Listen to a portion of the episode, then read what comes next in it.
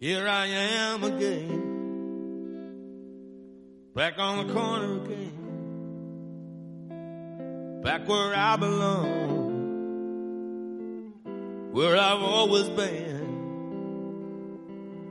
Everything the same, it'll never change. Back on the corner again, I'm in the healing game down those ancient streets, down those ancient roads, one nobody knows, one nobody goes, back on the corner again. Everything's the same, it'll never change. In the healing game. Hola, buenos días, buenas tardes, buenas noches, depende cuando nos escuchéis. Bienvenidos una vez más a las tertulias de Café Lombardi. Este es el programa decimonoveno de nuestra sexta temporada, programa 202 de nuestra historia, y ya estamos de vuelta pues al 100%. Y hoy contamos, y voy a presentar, voy a deciros quién me acompaña hoy, contamos con el regreso después de casi un mes de ausencia. Eh, Michel López de Toro, arroba Michel en Twitter. Hola Michel, ¿qué tal estás? Muy buena, así que pues muy bien. Ya sabéis, entre mi niña pequeña, el trabajo, el COVID, que si un compañero se pone malo, que tienes que sustituir, ¿qué tal? Pues me está haciendo complicado seguir tanto la liga como, bueno, poder acompañaros aquí semana a semana, que es lo que más me gusta. Así que ya tenía muchísimas ganas de estar en esta tertulia una vez Sí, porque tú llevabas ya casi un mes sin aparecer, desde el programa El Centenario, quizás, ¿no? O sea, el que tuvimos con, por motivo de los que estuvo también Pepe, ¿no? no Desde entonces no venías por acá. Eso es, sí, sí. No ha podido ser. ¿Qué le vamos a hacer? Yo soy el primer interesado en hacerlo, ya lo sabéis. Sí, sí, sí, sí, sí. Bueno, ha sido, bueno, ha sido circunstancias. Todos sabemos lo que me ha pasado a mí personalmente, que hubo dos semanas sin programa. La semana pasada no pudiste grabar. Y fue una pena porque hablamos largo y tendido. Luego te dejamos decir algo si quieres de Lamar Jackson. No sé si oíste el programa, lo que se dijo aquí de Lamar Jackson. Eh, las cosas que se han dicho últimamente. Y bueno, como va a salir el tema de Lamar Jackson, luego lo hablaremos. Sí, comentamos, sí. Y bueno, y luego ya, como ya es habitual ya, eh, que eh, bueno, arroba Miguel Ángel Angulo, eh, quebrantahuesos en Twitter. Hola, Miguel Ángel, muy buenas. Hola, buenas noches a todos. Tú, te veo, este fin de semana te he visto muy contento con tus 49ers y además, eh, tal y como se ha puesto la cosa en la, en la NFC, incluso hasta con posibilidades de playoffs. Es remoto, pero está ahí la posibilidad, ¿no?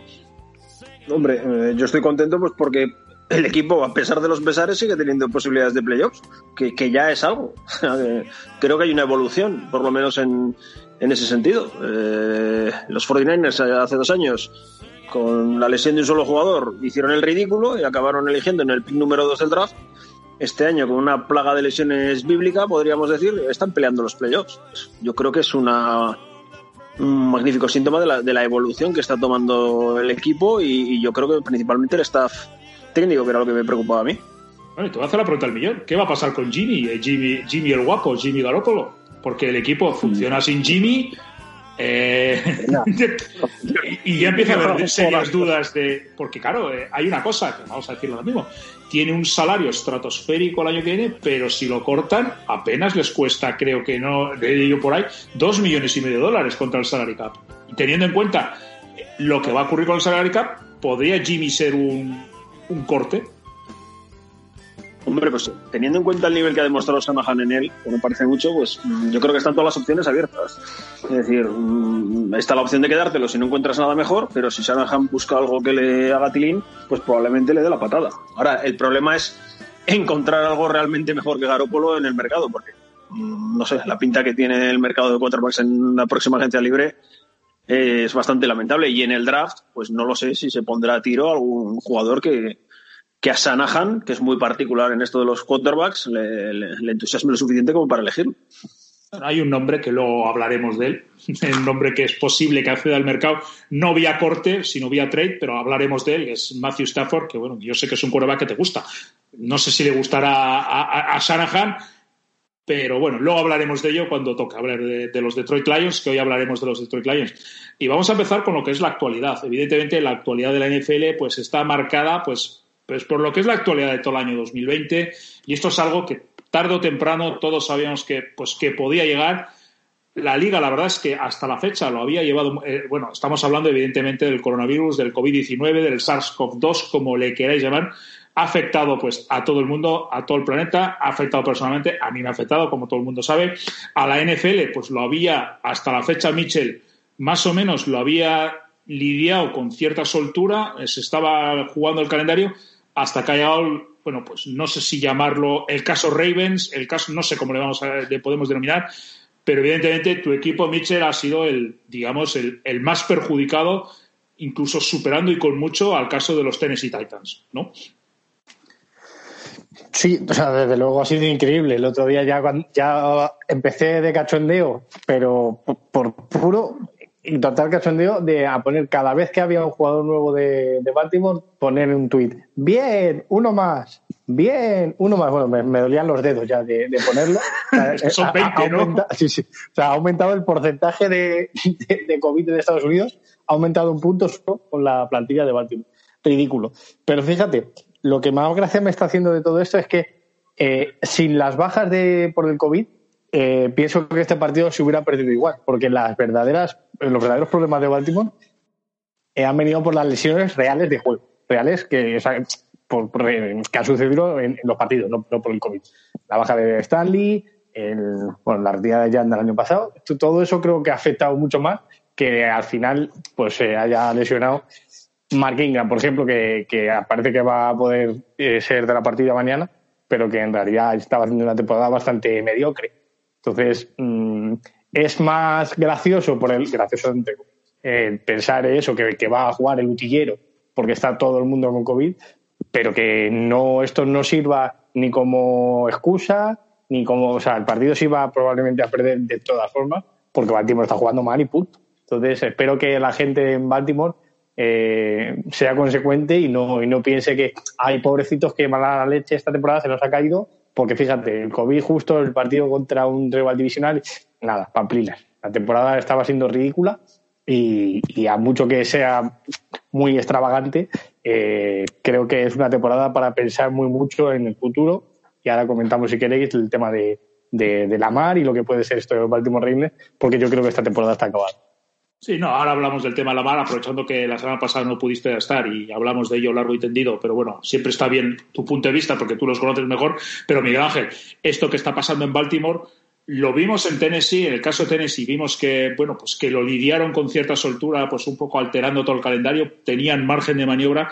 Lo que pasa es que ya mm, hemos visto que con este caso ya no había margen de maniobra, el partido se tenía que haber jugado el jueves de la semana pasada, se retrasó el domingo, se retrasó el lunes y al final se va a jugar mañana a las a más a un horario muy bueno, ¿no? A las 10 de la noche, o sea, con lo cual mañana el que quiera, pues a una hora a un horario estupendo va a obtener un Steelers Ravens, quizás el Colorado, pero que esto es algo que se veía venir, que tenía que ocurrir tarde o temprano en algún momento, porque evidentemente la NFL no optó, como la NBA, por un sistema de burbuja, de aislar completamente a todos sus jugadores. Eso en la NFL es completamente imposible y es un riesgo que sabían que estaban ahí y la NFL lo que ha hecho es actuar de conformidad a lo que a lo que ellos dijeron que iba a ser el cómo iba a ser esta temporada.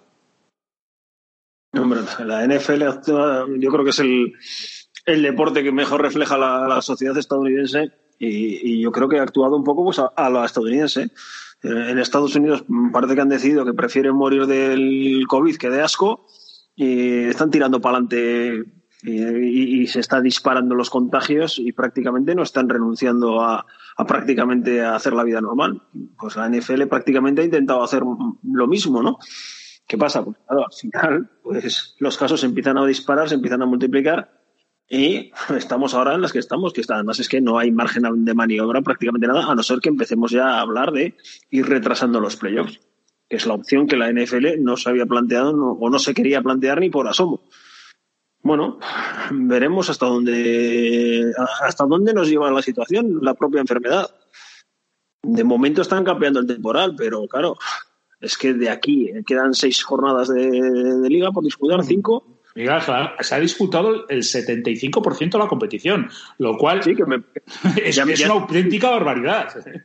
Ya, ya es un éxito increíble en sí mismo, porque viendo la situación como está en, Estados Unidos, pues es que es como para decir, bueno, pues es que en la NFL dentro de lo malo, se han hecho las cosas muy bien, porque el, desmadre de contagios y la evolución que tienen en la enfermedad en Estados Unidos no se ha visto tan reflejada en, las franquicias de la NFL, o sea que algo habrán hecho bien los, equipos con sus protocolos, con sus jugadores, ya han sabido aislarse bastante. ¿Qué pasa? Pues que es que estamos hablando ya de, una situación que es prácticamente imposible. Has, tentado la suerte tanto que, claro, al final pues te, te acaba pillando.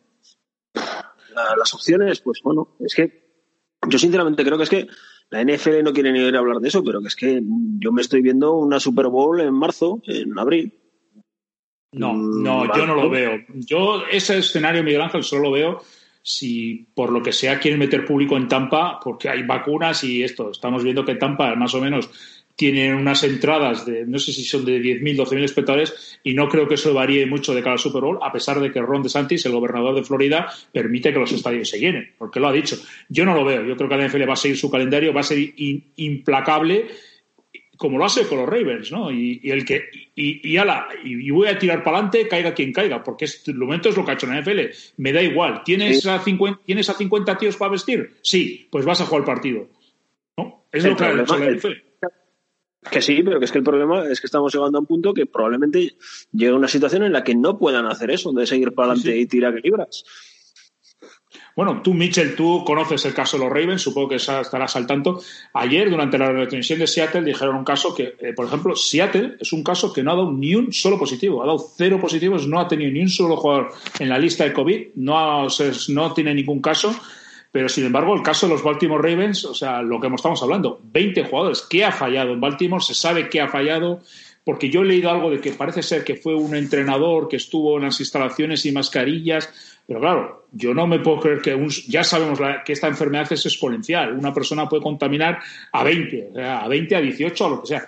Pero es tan dramático que un entrenador que estuviera en las instalaciones pudiera llegar a los extremos de, de contaminar a tantísimos jugadores, porque estamos hablando ya no solo de una línea. A mí que se contamine toda la línea, pues vale, me lo creo. Que se contaminen los running backs, me lo creo. Ahora, aquí estamos hablando de líneas, de defensas, del quarterback, estamos hablando de prácticamente el equipo entero.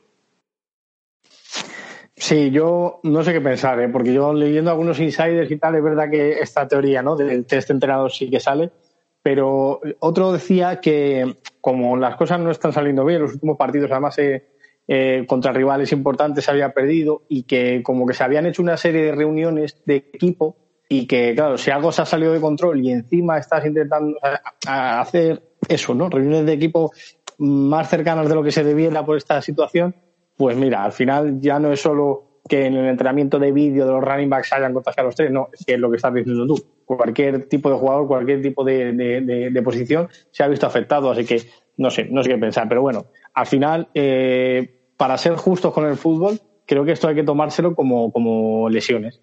O sea, es, lo que hay. Eh, si tienes una mala planificación o te ha tocado la negra, que a cuántos equipos no le ha pasado, fíjate, los 49ers mismamente no, han necesitado COVID para tener a 35 tíos en la IR.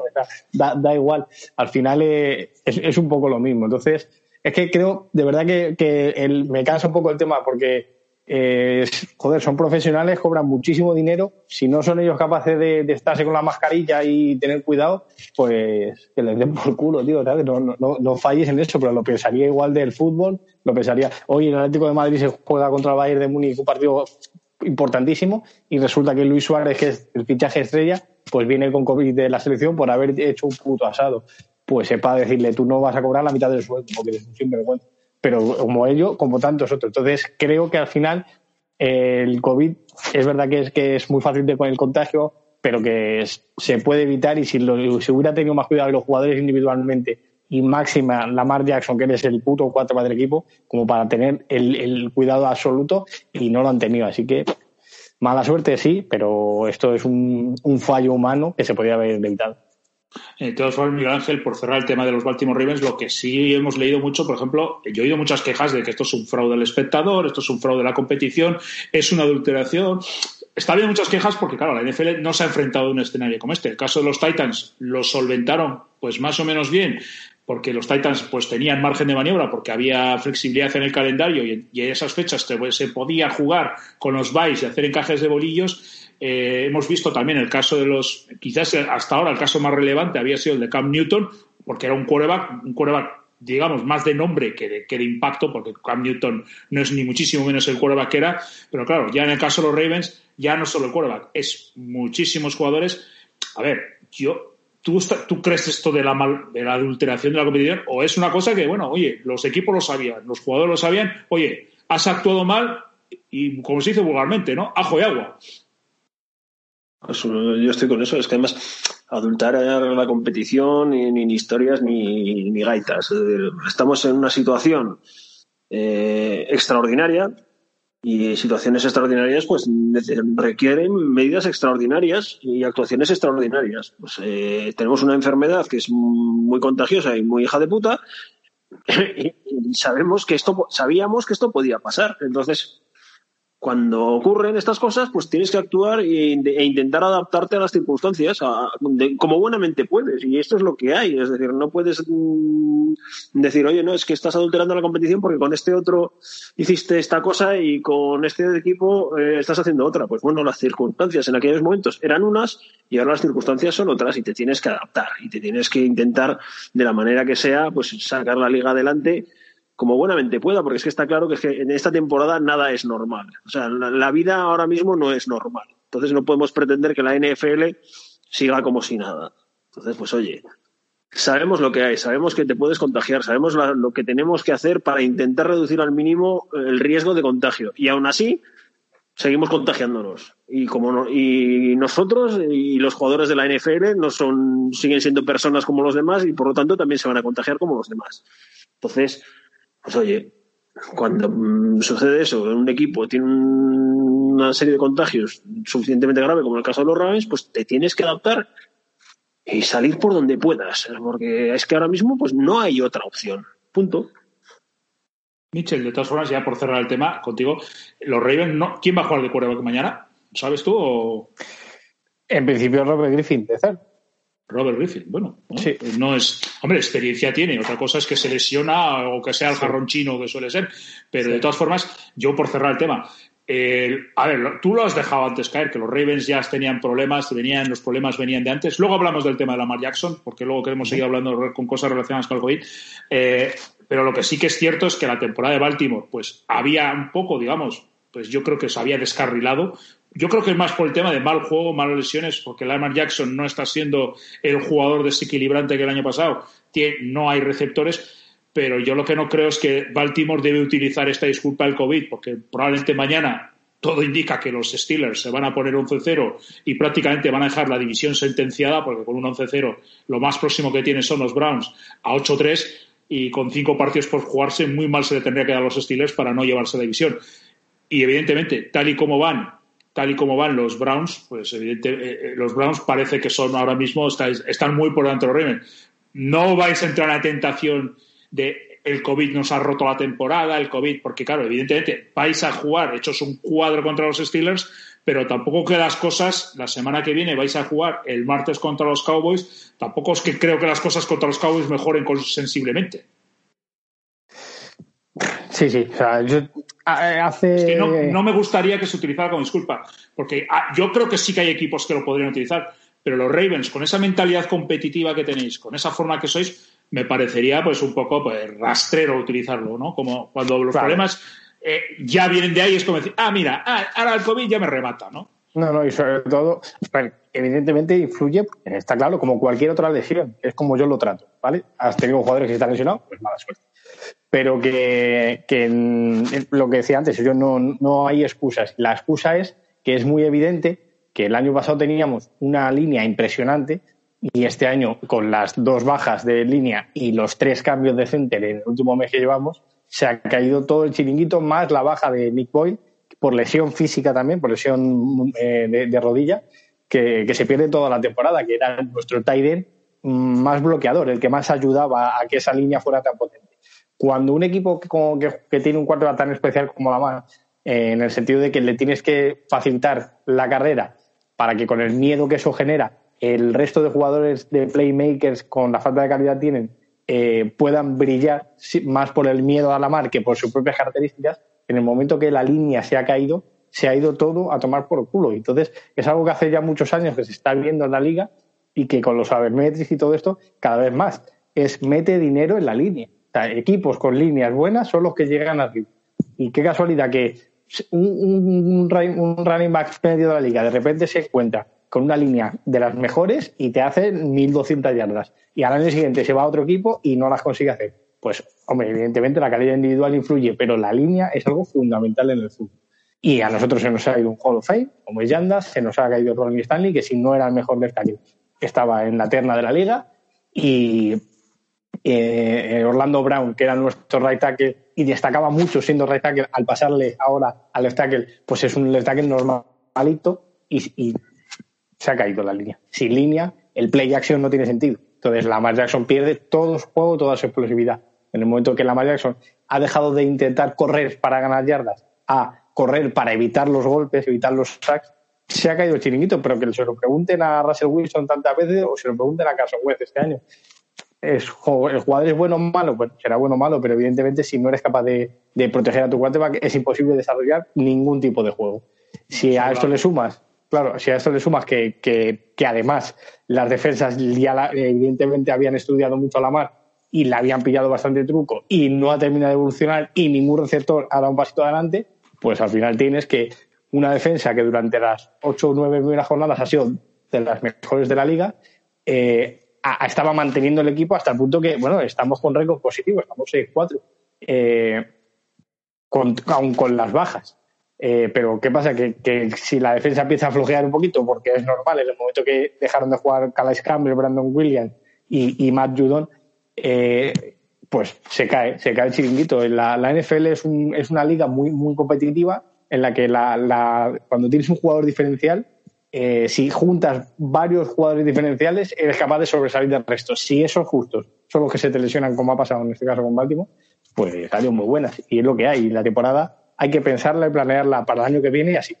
Línea, línea, línea. Y el que no lo quiera ver, mm, me parece muy bien, pero creo que el desarrollo de los jugadores eh, y más de los quarterbacks hoy en día es fundamental tener una línea. Bueno, y por cerrar, ya Miguel Ángel, ya eh, la, consecuencia de todo esto, ahora hablamos del caso Denver, que merece también un, tiempito.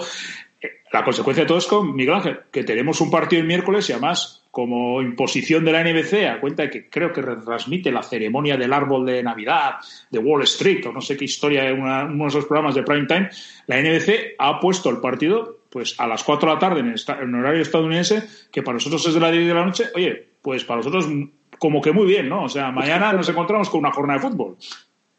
Cojonudo. yo, a mí cuando me has dicho que el partido era a las 10 de la noche, he dicho, oye, pues mira, estupendo. 10 menos cuarto, 10 menos cuarto, a las 9.45 es. O sea, mejor me lo pones, cuanto antes mejor. O sea, eh, yo, mira, encantado de la vida. Mm, ya tengo programación para el miércoles por la noche. Me parece perfecto. Pepe no estaba contento, Mitchell, porque bueno, creo que tenéis Champions esa misma a los que os gusta el fútbol, pero bueno, Pepe decía, yo no tengo ninguna duda que entre un Steelers Ravens y el Champions me voy a ver el Steelers Ravens. El horario estupendo, ¿no, Mitchell? Hombre, tú dirás, perfecto. Lo que pasa que lo que decías al principio, y es muy descafeinado. Una, una defensa tan poderosa como esta de Steelers, con un ataque que además está más o menos funcionando, más o menos está funcionando bien, con Claypool peleando por rookie eh, del año. No, un domingo cualquiera podemos también traducirlo a un miércoles cualquiera, ¿eh? O sea que... eso, no, eso no es verdad, porque los Jets, los Jets llevan años pensándolo y nunca les ocurre. Pero los Jets son una banda, es un equipo mal entrenado. Vosotros sois un buen, tenéis un buen head coach, tenéis, un buen staff. ¿Qué, ¿Qué decía Miguel Ángel? Que mañana ganan los Ravens. Sí. es imposible, pero es imposible por, por, ya por una cuestión de falta de calidad nuestros jugadores diferenciales no van a jugar. Pues ya está, no tiene nada que hacer contra una defensa tan poderosa. Yo, si conseguimos anotar, ya me, bueno, porque tenemos ataque, que la podemos meter de 50 yardas, si no. Venga, Buah. Bueno, bueno. Mañana, mañana veremos lo que pasa por Twitter. Ya te veremos. Como ganéis el partido, nos debes una cena a los dos, ¿eh? ya, está, está, pagada, está pagada antes del partido. No pasa nada. Si es por juntarse con vosotros, está bien. Vale, de acuerdo. Bueno, dejamos el tema de los Baltimore Ravens, que bueno, mañana veremos qué pasa con ese partido con los Steelers. Que, bueno, de todas formas, Mitchell, una cosa, los Steelers es un equipo que tiende a la autodestrucción y a la autoconfianza. ¿eh? Por eso te digo que yo no daría el partido por perdido. Sobre el papel sí, pero bueno, eso lo veremos mañana. Otro el, año pasado, eh, ganó a los Steelers en un partido de suplentes. Pero, eh, que los Steelers, a ver, los Steelers tienen un 10-0, evidentemente es 10-0, y eso no se lo vamos a discutir nadie, pero este es el típico equipo que planta un huevo, ¿eh? O sea, te lo digo así de claro, ¿eh? Semana que viene, te lo firmo.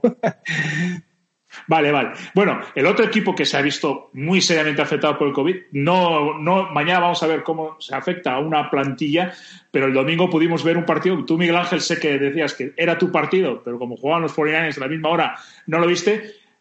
Pues un equipo que jugaba sin quarterbacks. Recordemos la historia. Jeff Driscoll, que es uno de los, eh, uno de los cuatro quarterbacks que tienen en el roster los, los Denver Broncos junto con, con, con Drew Locke eh, Blake Portals y quién era el segundo, el, cuarto, tercero, no me acuerdo quién es el otro quarterback, el ah, bueno, no recuerdo, tenían cuatro quarterbacks. ¿Quién? La opción era Blake Bortles, casi salió ganando. Bueno, sí, bueno, Blake Portels, eh, Jeff Driscoll, eh, Drew Locke y no me acuerdo quién era el, otro chico que era el quarterback, el otro cuarto nombre. Bueno, pues estos jugadores el día, el martes, que se supone que es su día libre, lo que optaron es por reunirse, se reunieron en las instalaciones del equipo y por lo que han comentado los propios jugadores, pues bajaron un poco la guardia, se quitaron las mascarillas y ¿qué es lo que ha pasado? Pues que Jeff Driscoll dio positivo el sábado y automáticamente pues puso en cuarentena a los otros tres quarterbacks que no se pueden encontrar a jugar. Y Miguel Ángel, la consecuencia es lo que pasó, que los Denver Broncos se encontraron que para el domingo no tenían un quarterback en el roster. Con lo cual, antes, antes, de nada, una pregunta, que es que no lo sé. Y, de verdad no pueden subir a nadie de Practice Squad ni, ni nada. O sea, no, se puede hacer ese movimiento. Ya, no tenían tiempo de avisarlo a la liga o qué. Es que el, el quarterback de Practice Squad también está contaminado. pero, no había, o sea, no había ni, nadie, nadie ni, ni, fuera del instituto de Denver. O sea, no había nadie que, que pudieran firmar. Es que me parece, me pareció mm, excesivo. Bueno, Mitchell, una cosa. Eh, eh, Denver llegó a pedir que que era el coordinador, no sé qué es el coordinador de posición, que no sé quién, no sé quién es su nombre, que es el que conoce el playbook y conoce todas las cuadras, llegaron a pedir que si lo podían activar para jugar el partido. O sea, un entrenador, porque claro, por lo menos sabía, conocía el playbook y tenía más conocimiento de, lo que hacen los Broncos que el chico, al pobre Hinton, al pobre ese chico que los acaban sacando. fíjate la situación del equipo. Me parece un ridículo. Que hable Miguel Ángel, pero ridículo. Mm, primero, eh, primero darles un palo a, los cuatro quarterbacks del, de los Broncos por, por, por, idiotas. Miguel Ángel, primero que les ha dado un palo es Big Fangio, ¿eh? Y bien dado, o sea, y hace bien Big Fangio porque es que, de verdad, vaya irresponsables. Es decir, eh, tienes un. No es que te hayas contagiado, oye, qué mala suerte, que. Mira, pues eh, yo qué sé, el chico que me trae la comida a casa me, me estornudó encima y me contagió. No. O sea, tú te has juntado cuatro tíos en unas instalaciones del equipo en las que por protocolo tienes que llevar mascarillas y te has saltado ese protocolo por las narices. Entonces, pues, pues mira, eso lo primero. Lo segundo, pues bueno, la situación, mm, claro, es que era muy complicada porque primero, me imagino que sí que a lo mejor podrían haber fichado a un agente libre de la calle eh, directamente, pero claro. No puedes ficharlo por los protocolos. Claro, bueno, tendría que hacer sus, sus analíticas del contra el COVID y no tendría sus resultados hasta que se hubiera disputado, hasta después de que se hubiera disputado el partido. Entonces, esa opción descartada. La otra opción es, claro, tirar de Practice Squad, de un receptor que ha sido quarterback en el instituto o en la universidad y, y reconvertirle a toda prisa. Pero claro, ese jugador no ha tenido ni una sola práctica con sus compañeros como quarterback, no, es, que es lanzarle a los leones sin ninguna preparación. la otra opción es la que tú decías, decir, oye, mira, tenemos a un coordinador de posición, a un entrenador que es un, antiguo jugador de NFL y que, bueno, pues conoce el playbook, vamos a ver si nos dejan activar. Claro, eso, lógicamente, la NFL les, negó el entre otras cosas, porque, claro, no son jugadores activos. No, no, no pueden jugar en la NFL al final pues los pocos en una situación pues imposible. Y bueno, pues claro, pues al final el partido, yo dije lo del que ese partido lo vería, era un poco en plan coña porque estaba claro pues que los Broncos ahí no tenían ninguna opción. Es que jugar sin, sin ninguna opción de pase pues es prácticamente imposible en la NFL. Sí, bueno, el entrenador es el entrenador de, de, calidad ofensivo, Rob Calabrese, y los Broncos querían que fuera él el quarterback porque por lo menos conocía el playbook. Es, es una de las razones, y evidentemente, como ha dicho Miguel Ángel, les ha dicho la NFL que Tururú, que no es jugador y que un entrenador, por muy de posición que sea, por muy ex quarterback que sea, no puede jugar de quarterback. Entonces, Mitchell, el el, otro quarterback era Mark Ripien, el sobre, perdón, eh, que es el sobrino de Mark Ripien, el, el, que fuera quarterback de los Washington Redskins. ¿no? Lo que pasa, evidentemente, aquí lo que ha habido Mitchell no, es, no, no, se ha hecho público como en el caso de los Baltimore Ravens, pero en el caso de los Denver Broncos lo que ha habido es clarísimamente un incumplimiento a los protocolos del COVID y la liga pues ha optado por el sistema, dice, oye, mira, aquí sí que ha dicho ni ajo, ni, a, ni ajo, ni a, ajo y agua. No, no, te jodes. Y, y, y, haces lo que puedas. Porque eres el culpable, eres el único culpable y tú tendrás que responder. O sea, lo que tendrán que responder estos chicos ante el resto de la plantilla. Pero yo, como competición, adelante con el partido. No, no, eso por supuesto. Pues igual que lo pienso de Baltimore, de los Titans y de cualquiera que se ponga adelante. De hecho, mira, fíjate, eh, no ha pasado en ese partido, lo pensaba antes por lo de Baltimore. Imagínate que, que ahora en el último entrenamiento Big Ben se parte la pierna. Y resulta que el Big Ben, en el partido de Baltimore Ravens y Steelers mañana, ¿vale? En el último partido de los Steelers, Big Ben, por lo que sea en el entrenamiento, se parte la pierna. Eso sí que sería. Pues sacas a sí, No, no, pero me refiero que eso sí que sería más, más eh, para mí, adulterar la competición, porque es como mi jugador estaba preparado el día del partido. Y, por culpa de que estos han hecho el subnormal, ahora no lo ha podido disputar y ahora no va a poder. Eso sí sería un perjuicio, más, más que el hecho de que tú seas un subnormal como, estos quarterbacks y, no tengas que jugar. Pero es que luego, viendo el partido este, ya concretamente de Denver, eh, no entendía para, para qué le sacaban si no le dejaban pasar. Quiero decir, ya sabemos que lo iba a hacer mal, ya sabemos que iban a perder, porque además era contra los seis, que vale, hubiera molado un Broncos Jets, para ver si aún así eran capaces de perder los Jets. Es lo que, lo que hubiera sido realmente el partido de la jornada. Contra los Saints, eh, probablemente incluso con los titulares hubieran perdido. Pero que este chico se vaya con nueve intentos de pase, es como, pero ¿qué teníais que perder? ¿Qué más da? Es verdad que tiene dos intercepciones de entre ellas, que es como, bueno, igual, igual eh, intentaron forzar un poquito y no lo consiguieron, pero ni le dejaban correr ni le dejaban pasar. Entonces no, no entiendo muy bien para, para qué le eligieron. Solo hubo una recepción en el partido, eh, no afán, eh, 13 yardas Uh, hizo. Sí, pero además eso... fueron casi todas yards after catch. O sea que sí, sí, o sea, eso es, un pase lateral a, a, la, a, la, flat y eso es. prácticamente el tío corre 12 yardas. O sea pues, es algo, pues es algo que, que no entiendo. Quiero, o sea, si tienes el partido perdido, pues lanza. Quiero decir, busca ganar. Eh, si, si, ya sabemos que vas a perder, pero intenta hacer algo, porque si no, ¿para qué has elegido a este chico y no a otro? ¿sabes? ¿Por qué no has sacado otro en la segunda parte? O sea, no sé, era un experimento de partido de principio a fin y, y, así, y así terminó siendo, evidentemente. Sí, fue uno de nueve para 13 yardas y además dos intercepciones, o sea, hizo el ridículo. Lo que pasa es que, Miguel Ángel, es que este chico lo han puesto en una posición imposible, o sea, imposible en el sentido, este, este chico fue quarterback en Wake Forest, completó 133 de 253 yardas para 1.504 yardas con 8 touchdowns y 7 intercepciones. Eh, y llevaba dos años sin jugar, sin hacer un solo lanzamiento. O sea, prácticamente lo cogen. Hombre, no es el caso de él. No, pero ahora, ahora, entendemos por qué llevaba dos años sin jugar, evidentemente. No, llevaba dos años sin jugar. Este es un undrafted que estaba ahí y lo tenían ahí y, y tenía un poquito de experiencia, mi Ángel. De todas formas, a ver, no te perdiste nada, ¿eh? Yo estuve un poco viendo también el partido, estaba, evidentemente estaba viendo lo de Tampa Bay y Kansas City, pero cuando podía lo tenía como segundo partido. Eh, el partido Miguel Ángel fue esperpéntico, esperpéntico en, en, todos los sentidos. O sea, es que tú veías el ataque de Denver y es que no tenían nada que hacer. Claro, pues es que es normal, es que, claro, este chico es un receptor. Es que este chico es un receptor. Está en el parque suplente, o sea, el cuarto receptor debe ser. Entonces, es como si cogen, no sé dónde andará Mohamed Sanu ahora mismo en la NFL, creo que sigue siendo agente libre. Pues imagínate que, que se lesionan todos los quarterbacks de, de un equipo y tienen que sacar a Sanu de, de quarterback. Pues sí, Sanu, eh, le hemos visto completar algunos pases alucinantes en jugadas de engaño, pero que es que eso no tiene nada que ver con ser un quarterback. O sea, es que eso no, no es lo mismo. Este chico es que era imposible. De todas maneras, muy mal. Por está, los... en lo, está en los Lions. Estaba pensando en los años, sí. Pues, pues, pues, pues, pues, pues imagínate que se, yo qué sé, van los todos los los quarterbacks al entrenamiento y se les cae encima un ascensor o lo que sea y, a todos se les rompe el meñique y no pueden jugar.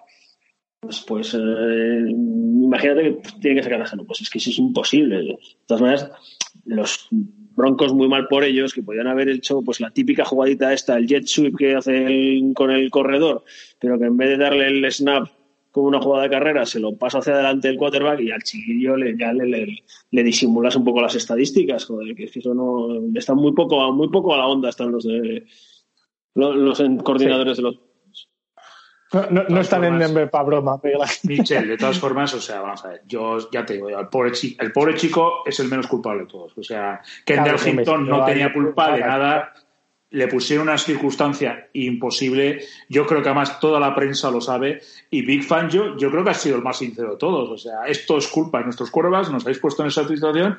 Y lo que pasa, claro, mm, es que luego ha habido reacciones. La madre de, no sé si has visto, la madre de Drew Locke se ha enfadado muchísimo. Oye, tu hijo ha sido un insustancial y un irresponsable. O sea, no vengas diciéndome que con la novia no sé qué, que nosotros somos sus padres, nos quedamos hotel. No, no, no. Tu hijo, tu hijo ha fallado en los protocolos y, bueno, pues sí, ha dado negativo, pero como los protocolos son los que son, pues no ha podido jugar. O sea, ha sido un insustancial. O sea, y así de claro, los Denver Broncos lo han pagado y estos jugadores, supongo, no sé si cobrarán el salario esta semana o no lo cobrarán, pues tendrán sus consecuencias, me imagino. O sea, a nivel disciplinario, los Broncos algo harán con ellos. Supongo, ¿eh? no lo sé. ¿eh? Es que es un poco igual, porque la temporada de Denver es otra de esas que que desde que se cayó Von Miller y perdieron a Drew lo que esas semanas se acabó un poco la temporada. de todas formas, yo sí que he leído a aficionados, por ejemplo, de, otros equipos de la NFC, decir que regalarle la victoria a los seis. Oye, no, no.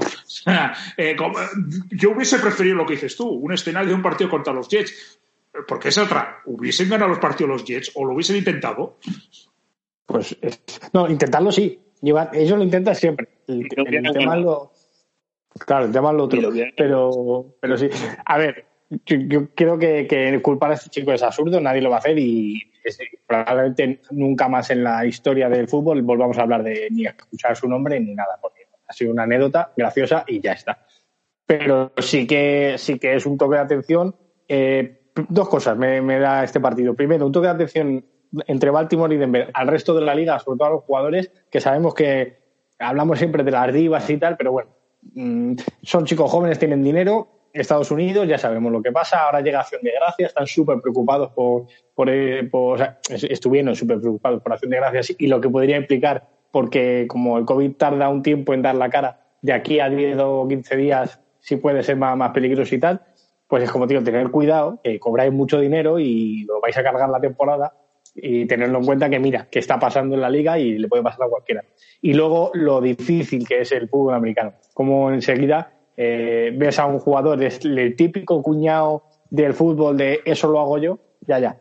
Hasta que te pones a jugar y ves que, que o eres un profesional de la élite de, este, de, la altura de, de los cuartos de la liga, o llegas ahí y te comen los mocos como este chaval sin tener culpa de nada. Sí, porque además el único Miguel Ángel, el único cuervo que había en el roster, en todas las plantillas del otro día era James Winston, que no jugó, porque bueno, evidentemente, pues Sean Payton utiliza a Tyson Hill, que bueno, sí, lo, está, está listado como quarterback, pero bueno, también sus estadísticas fueron completamente ridículas, 78 yardas. Tampoco tenía que hacer más, ¿eh? es cierto, ¿eh? O sea, ¿para, ¿para qué vas a lanzar si no tienes ninguna necesidad de lanzar, no? Si tienes el partido ganado, ¿para qué vas a arriesgarlo? Es que es, tontería. Mm, el experimento de Tyson Hill, pues ya sabemos todos lo que es. Es, otro experimento, o sea, no, deja de ser una cosa un poco raruna. Y bueno, sí, pero, lo, pero es lo típico, Miguel Ángel. No, no, es lo mismo experimentar sabiendo que tienes a Drew Brees detrás que experimentar porque no te queda otra. Exactamente, exactamente. Y no, y ellos experimentan sabiendo también que no solamente tienen a Drew Brees, tienen la opción de, de James Winston. Es que lo de Denver no ha sido un experimento, lo de Denver ha sido pues un trágala. No les ha quedado más narices que hacer. No ha sido más. Sí, así es. O sea, bueno, dejamos el tema de Denver. Yo creo que para mí bien aplicado. Además, yo creo que Mitchell tú lo has dicho, ¿no? El mensaje al resto de la liga es clarísimo. Como lo hagáis, no me da igual que se caigan Hombre, yo me gustaría ver si esto pasa con un Russell Wilson, se quedan todos los Seattle Seahawks sin quarterbacks, o se queda Tampa Bay sin quarterbacks, o no sé qué. Sí que es cierto que hay una cosa que lo dijo lo dijo Bruce Arians al principio de temporada, que es donde han fallado los Broncos. Él siempre dijo que tenías que tener un quarterback aislado, o sea, Aislado, eh, sí. aislado, siempre. Uno del practice squad o por lo menos uno de los dos o tres. Hay equipos que van con dos, hay equipos que van con tres, la mayoría van con tres y más esta temporada. Siempre dijo que hay que tener un aislado y aquí lo que han fallado, evidentemente, son los protocolos. O sea, porque si tienes un aislado, oye, mira, yo creo que Tampa aislado tiene a Josh Rosen. Me parece que es el quarterback, porque Blaine Glavert es el suplente de Tom Brady. No sé si tiene algún otro quarterback en el, en el, en el roster, pero Josh Rosen es el, digamos, el, el del practice squad. Y supongo que Bruce Arians seguirá esa. Si luego los Broncos lo hubiesen hecho Mitchell, podrían jugar perfectamente con un quarterback, ¿no? O sea, no, no habría ningún problema. Y no hacer el, el esperpento que fue el otro día. Pero yo creo que la liga lo hizo a sabiendas y lanzando un mensaje al resto de los equipos que, como, como hagáis el idiota, os va a pasar lo mismo que a Denver, ¿no? Sí, pero mira, estabas diciendo, es que lo estaba pensando, antes se me han venido muchas ideas. Estaba pensando al principio de la conversación del todo cuando se decía ¿no? lo de eh, mandas a un quarterback eh, que, que tenga una cabeza un poco loca a Green Bay y allí que no hay nada, absolutamente que no hay fiesta, que no hay nada de nada, no hay problemas. Ahora con el COVID no hay, no hay ni, ni un, nadie, nadie en, en Green Bay va a coger el COVID. Es imposible. Pues en porque Wisconsin lo están pasando de pena. O sea, es uno Sí, de los sí, estados sí, más afectados. ¿eh? No, pero eh, porque decías ahora lo de que si eso le pasara a un tío como Russell Wilson, mira, le ha pasado al actual MVP y aquí estamos para jugar el miércoles. O sea que esto le va a afectar a todos y, y Godel quiere que la NFL se juegue y se va a jugar. Sí, no, a mí me parece perfecto. ¿eh? Yo, yo soy el primero que creo que la liga actuó bien. ¿eh? No, pero es que vamos a ver, la, la premisa de la NFL es muy clara. ¿Tienes 45 tíos para vestir? Sí, se juega. ¿Que los 45 son el long snapper? Porque tienes 45 long snappers en plantilla y el resto están todos con el COVID. Pues lo siento, juegas con 45 long snappers.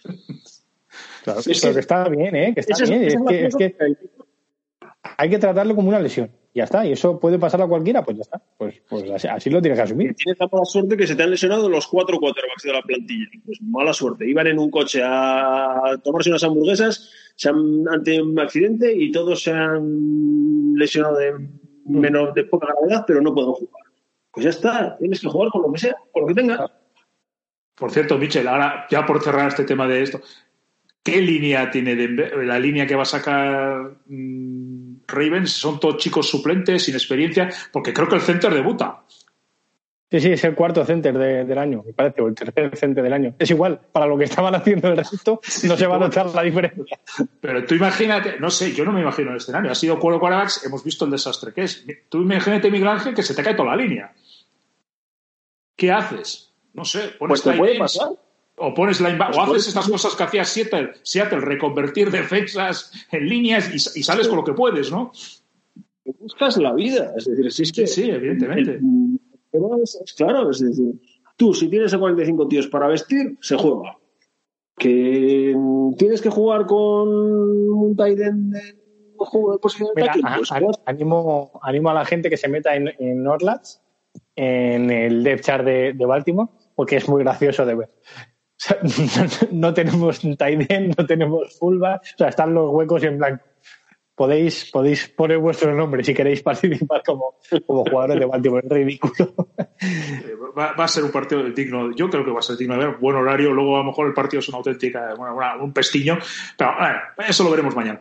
Bueno, el otro tema, eh, vamos a dejar el tema COVID, que ya hemos visto cómo va a funcionar la liga, claro, mensaje a todos los restos de las 31 franquicias o 30 franquicias, aquí al que se mueva, pues mira, me da exactamente igual y se va a jugar, como me dice Miguel Ángel, ¿tienes 45 tíos que se pueden poner uniforme? Sí, pues juega. Eh, que no tengo, me da igual, a jugar, y, y te adaptas a lo que hay. Si llega a ser Belichick, seguro que, bueno, pues, pues yo qué sé, Belichick te pone un linebacker de línea, te pone un cornerback de receptor, yo qué sé, algo haría seguro, ¿no?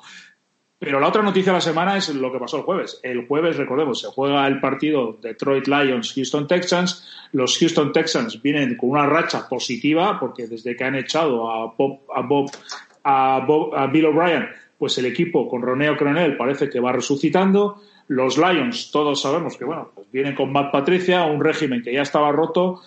Y evidentemente, el otro día, eh, Miguel Ángel, el ridículo que hicieron los Lions en televisión nacional, es que la verdad es que daban ganas de quitar el partido. Es que los Houston Texans yo creo que jugaron, jugaron bien, de Son Watson jugó muy bien, pero yo creo que juegan a medio gas y los ganan también, ¿eh? es que lo, de los Lions el pasado jueves fue verdaderamente lamentable. es que mm, ya no es los Texans o casi sino hasta los Jets si les pones enfrente, ¿no? Porque es que eh, un partido realmente de los catastróficos, o sea, de, los que le pueden costar el cargo a un entrenador y todo.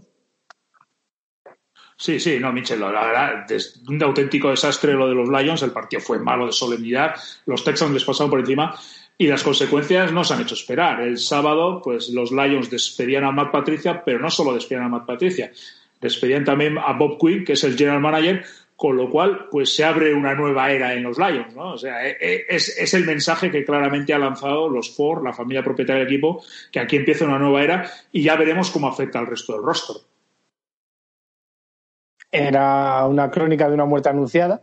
Mira, el, pasado jueves, eh, sí, el pasado jueves, bueno, hago los directos estos de, en YouTube con, con Alberto Zaragoza y Estefano Peto. Sí, y, Alberto tiene la broma esta de la, panda de Patricia, que es cuando habla de los Lions. Y decía que, el, que cada partido no entendía y al final tienes que, le tuvimos que dar razón, ¿no? Que cómo seguía de coordinador defensivo, porque era un chiste, porque ha, intentado traer a un montón de jugadores de, los Patriots en defensa para, para, que estuvieran conjuntados y para que tuvieran las ideas que ellos manejaban en, en, en Boston, ¿no? Y, se ha gastado dinero. Trey Flowers ah, sí, ha costado una pasta, ¿eh? y no ha sido capaz de trasladarlo. Y, y además es que eh, mi, o sea, yo lo que le decía a Alberto es que yo no entendía por qué continuaba Patricia más allá de él como entrenador, que, ya ha demostrado que no, pero bueno, eh, eso pasa muchas veces, ¿no? Cuando un jugador, un entrenador sale de, debajo del ala de un gran head coach, mm, luego no, todos lo demuestran que tienen esa valía como, como, cabeza visible, ¿no? Pero bueno, eso te puede pasar. Estoy convencido que Patricia alguna oportunidad como, como coordinador defensivo tendrá, tendrá tarde o temprano en la vida. Pero sí que es verdad que la idea un poco de construcción de Detroit, eh, cuando fichan a Patricia, eh, yo de partida no la entendía y ahora mucho menos. Es, yo creo que es un equipo que está construido eh, hoy por hoy desde el ataque, es decir, su fortaleza es el ataque. Con un Stafford que a mí, una línea que a mí sí me gusta, con un Kenny Gola que, que es uno de los mejores receptores de la liga, Marvin Jones, que también lo es. El año pasado, hace dos años, se gasté un pick muy alto en T.J. Hawkinson, que, que, poco a poco está demostrándose un gran tight end y, y por qué esa elección tan, tan alta para, para esa posición en un draft y, este, este running back que han cogido este año y tal. O sea, el equipo ha ido cogiendo un montón de armas en ataque, pues joder, pon un arma, un entrenador de ataque de verdad ahí, que, que haga explotar a Stafford lo que le quede y, y, que es, y que ese equipo vaya hacia adelante. Lo que no tiene sentido es que, es que hayas intentado reconstruir una defensa y lleves dos años haciendo el ridículo y por cojones haya que mantenerlo. Pues mira, Arizona en su día vio que se había equivocado, que el proyecto no tenía sentido y en un año lo echaron abajo y empezaron de nuevo con Kyler Murray y demás. Pues me parece que los Lions lo único que han hecho mal es que han tardado mucho en hacerlo, porque evidentemente Patricia ni tenía el control de vestuario ni, ni una idea de a lo que iban a jugar. Incluso jugadores como Jeff Okuda, que, que fue el, cornerback de primera ronda elegido este año, no han tenido ninguna visibilidad cuando otros rookies sí que, sí que la tienen. Y, y, esto se estaba empezando a convertir en una especie de agujero negro que yo me alegro mucho por Detroit que, que se hayan deshecho de, este lastre y, vamos a ver hacia dónde va el proyecto ahora, pero yo espero que, que haya una mente ofensiva que haga que, este equipo el año que viene por lo menos compita los partidos de verdad.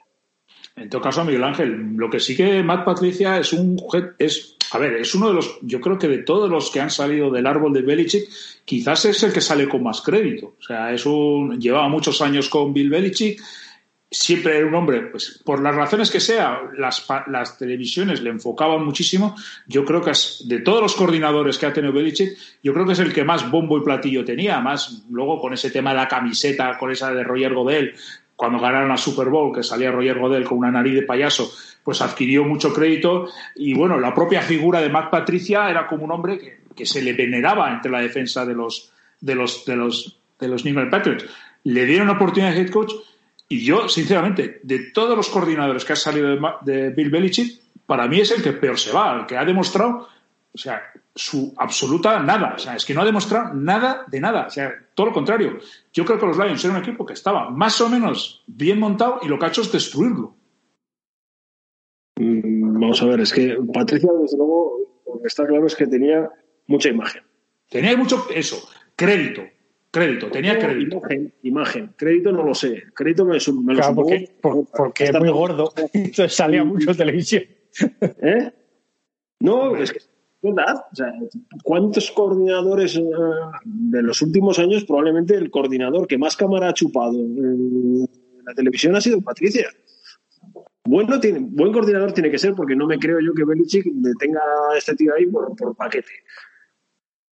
Pero también es cierto pues, que es un tío que, mm, ha tenido siempre mucha imagen, pues la, la, del lapicerito, las barbas, la camiseta, todo. Es un tío que, que ha chupado cámara que eso luego no tiene nada que ver para que sea bueno o malo, que, es indudable que es un tío que, ha sido muy llamativo, eso es indudable. Luego, como entrenador, ha demostrado que es un desastre, pero un absoluto desastre. Porque recordemos que le hereda un equipo de 9-7 y que le fichan para que ese equipo de 9-7 dé un paso adelante y, y sea un fijo en los playoffs y pueda competir por el título.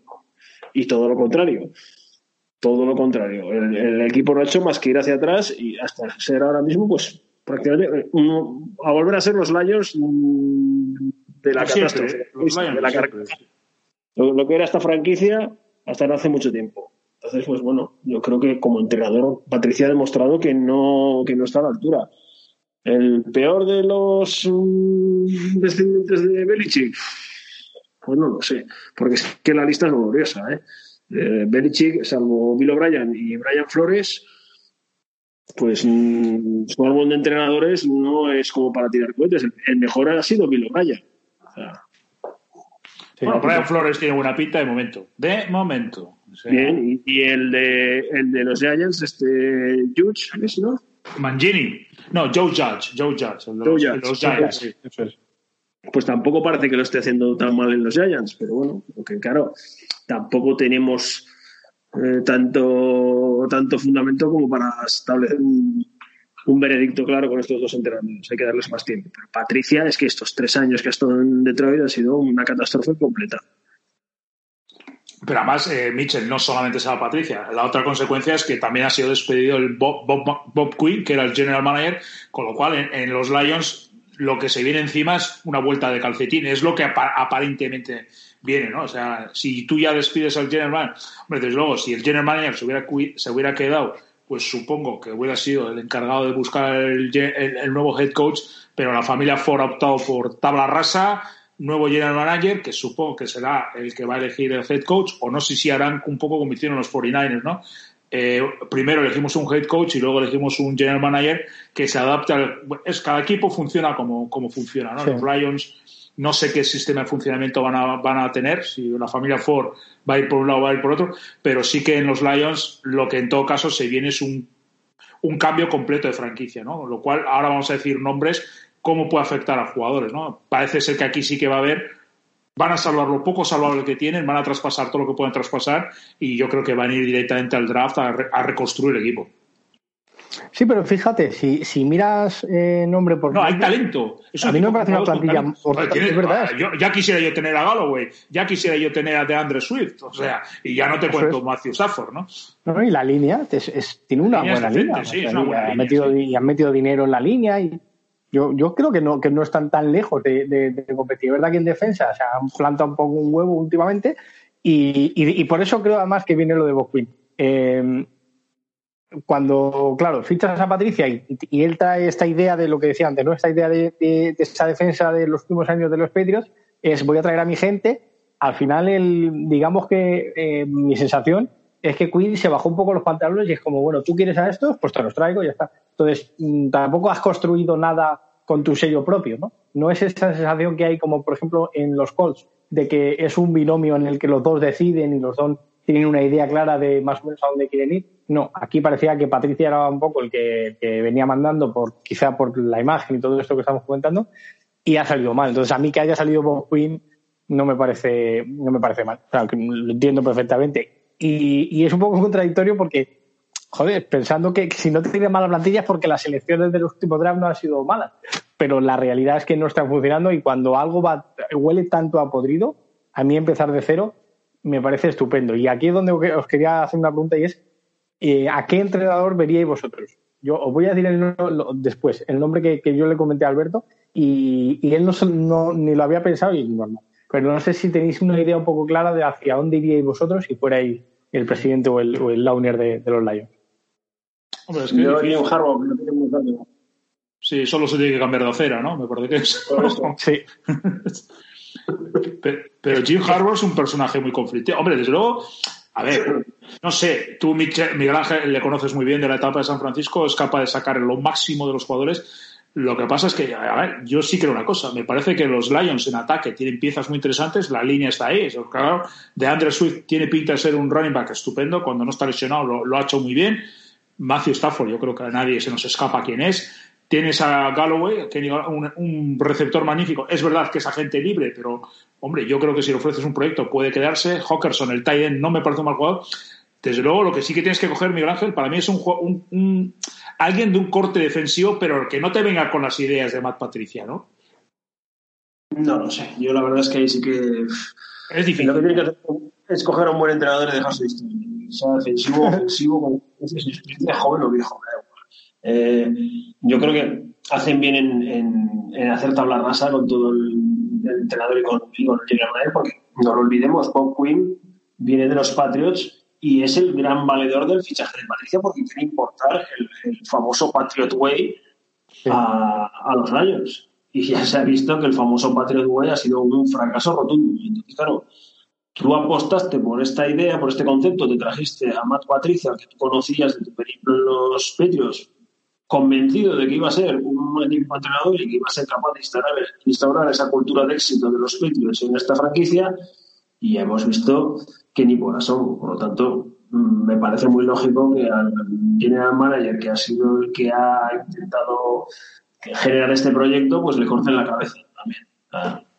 creo que toca un, un nuevo comienzo, replantear todo completamente las cosas y bueno, partir de ahí que sé por dónde van a tirar yo he dicho Jim Harbaugh pues por lo que te digo. Parece claro que también su, etapa en la Universidad de Michigan se va a acabar y lo tienen ahí al lado, pues en la NFL no cabe duda que dejó un recuerdo de como un, entrenador muy bueno. Entonces, pues, oye, lo tienes ahí al lado.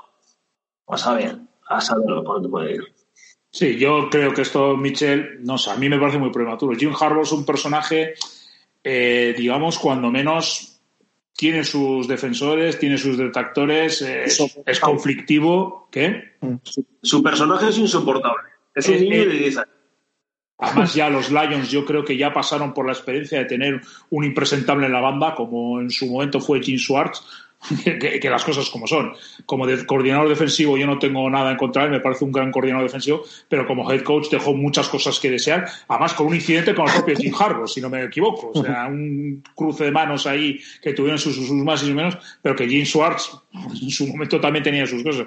Eh, sí que hay otros nombres. Suena Eric Bieniemy, el siempre suena en todas las quinielas, como el, pero bueno, yo siempre digo, con, Matt, con, con Andy Reid, ya hemos visto cómo fue el experimento de Matt Nagy, yo creo que es un poco pronto, lo que sí que yo creo que no sé, Mitchell, lo que más yo veo más en el año, si hacia dónde van, van a mantener a Matthew Stafford eh, y esa estructura de ataque, o van a coger y van a decir, van a volar todo el equipo, como hicieron en su día los, los Miami Dolphins, como hicieron en su día los Cleveland Browns, o sea, ala, venga, todo fuera, elecciones de draft, yo creo que por ahí es más interés. ¿Y dónde podría acabar Matthew Stafford en un eventual traspaso? Porque yo creo que Stafford, él mismo, yo creo que a lo mejor pide la salida del equipo. Yo no creo que Stafford tenga ahora ganas de meterse en un proyecto a tres años vista. ¿eh? No lo sé, la verdad es que es la, gran incógnita que, tengo. A mí, yo en los, nombres en los que pensaba era eh, o bien eh, Sean Payton, sacaba Drew Brees, sacaba la era de los Saints y no te va a salir, No va a salir de los Saints, yo creo. No, es, no creo que en algún momento tiene que salir y irte con Brice puede ser bastante normal, digamos. Tiene contrato. tiene contrato. Sí, Y o Pete Carmichael, que es el, coordinador ofensivo de los Saints, que lleva 14 años en, en, New Orleans con, con Brice y quizá con esto, el buen acerca de demostrar los últimos años de, de ir cambiando el equipo, modulándolo un poco hacia, hacia un Brice con menos brazo y más carrera, es un poco demostrar que tiene cabeza para, para virar ¿no? el equipo hacia las necesidades y quizás le puedan dar una oportunidad. Yo espero que los Lions vayan al ataque, porque creo que es donde verdaderamente tienen talento, pero bueno, ya veremos que, que es muy, muy, muy prematuro, como decís, para esto.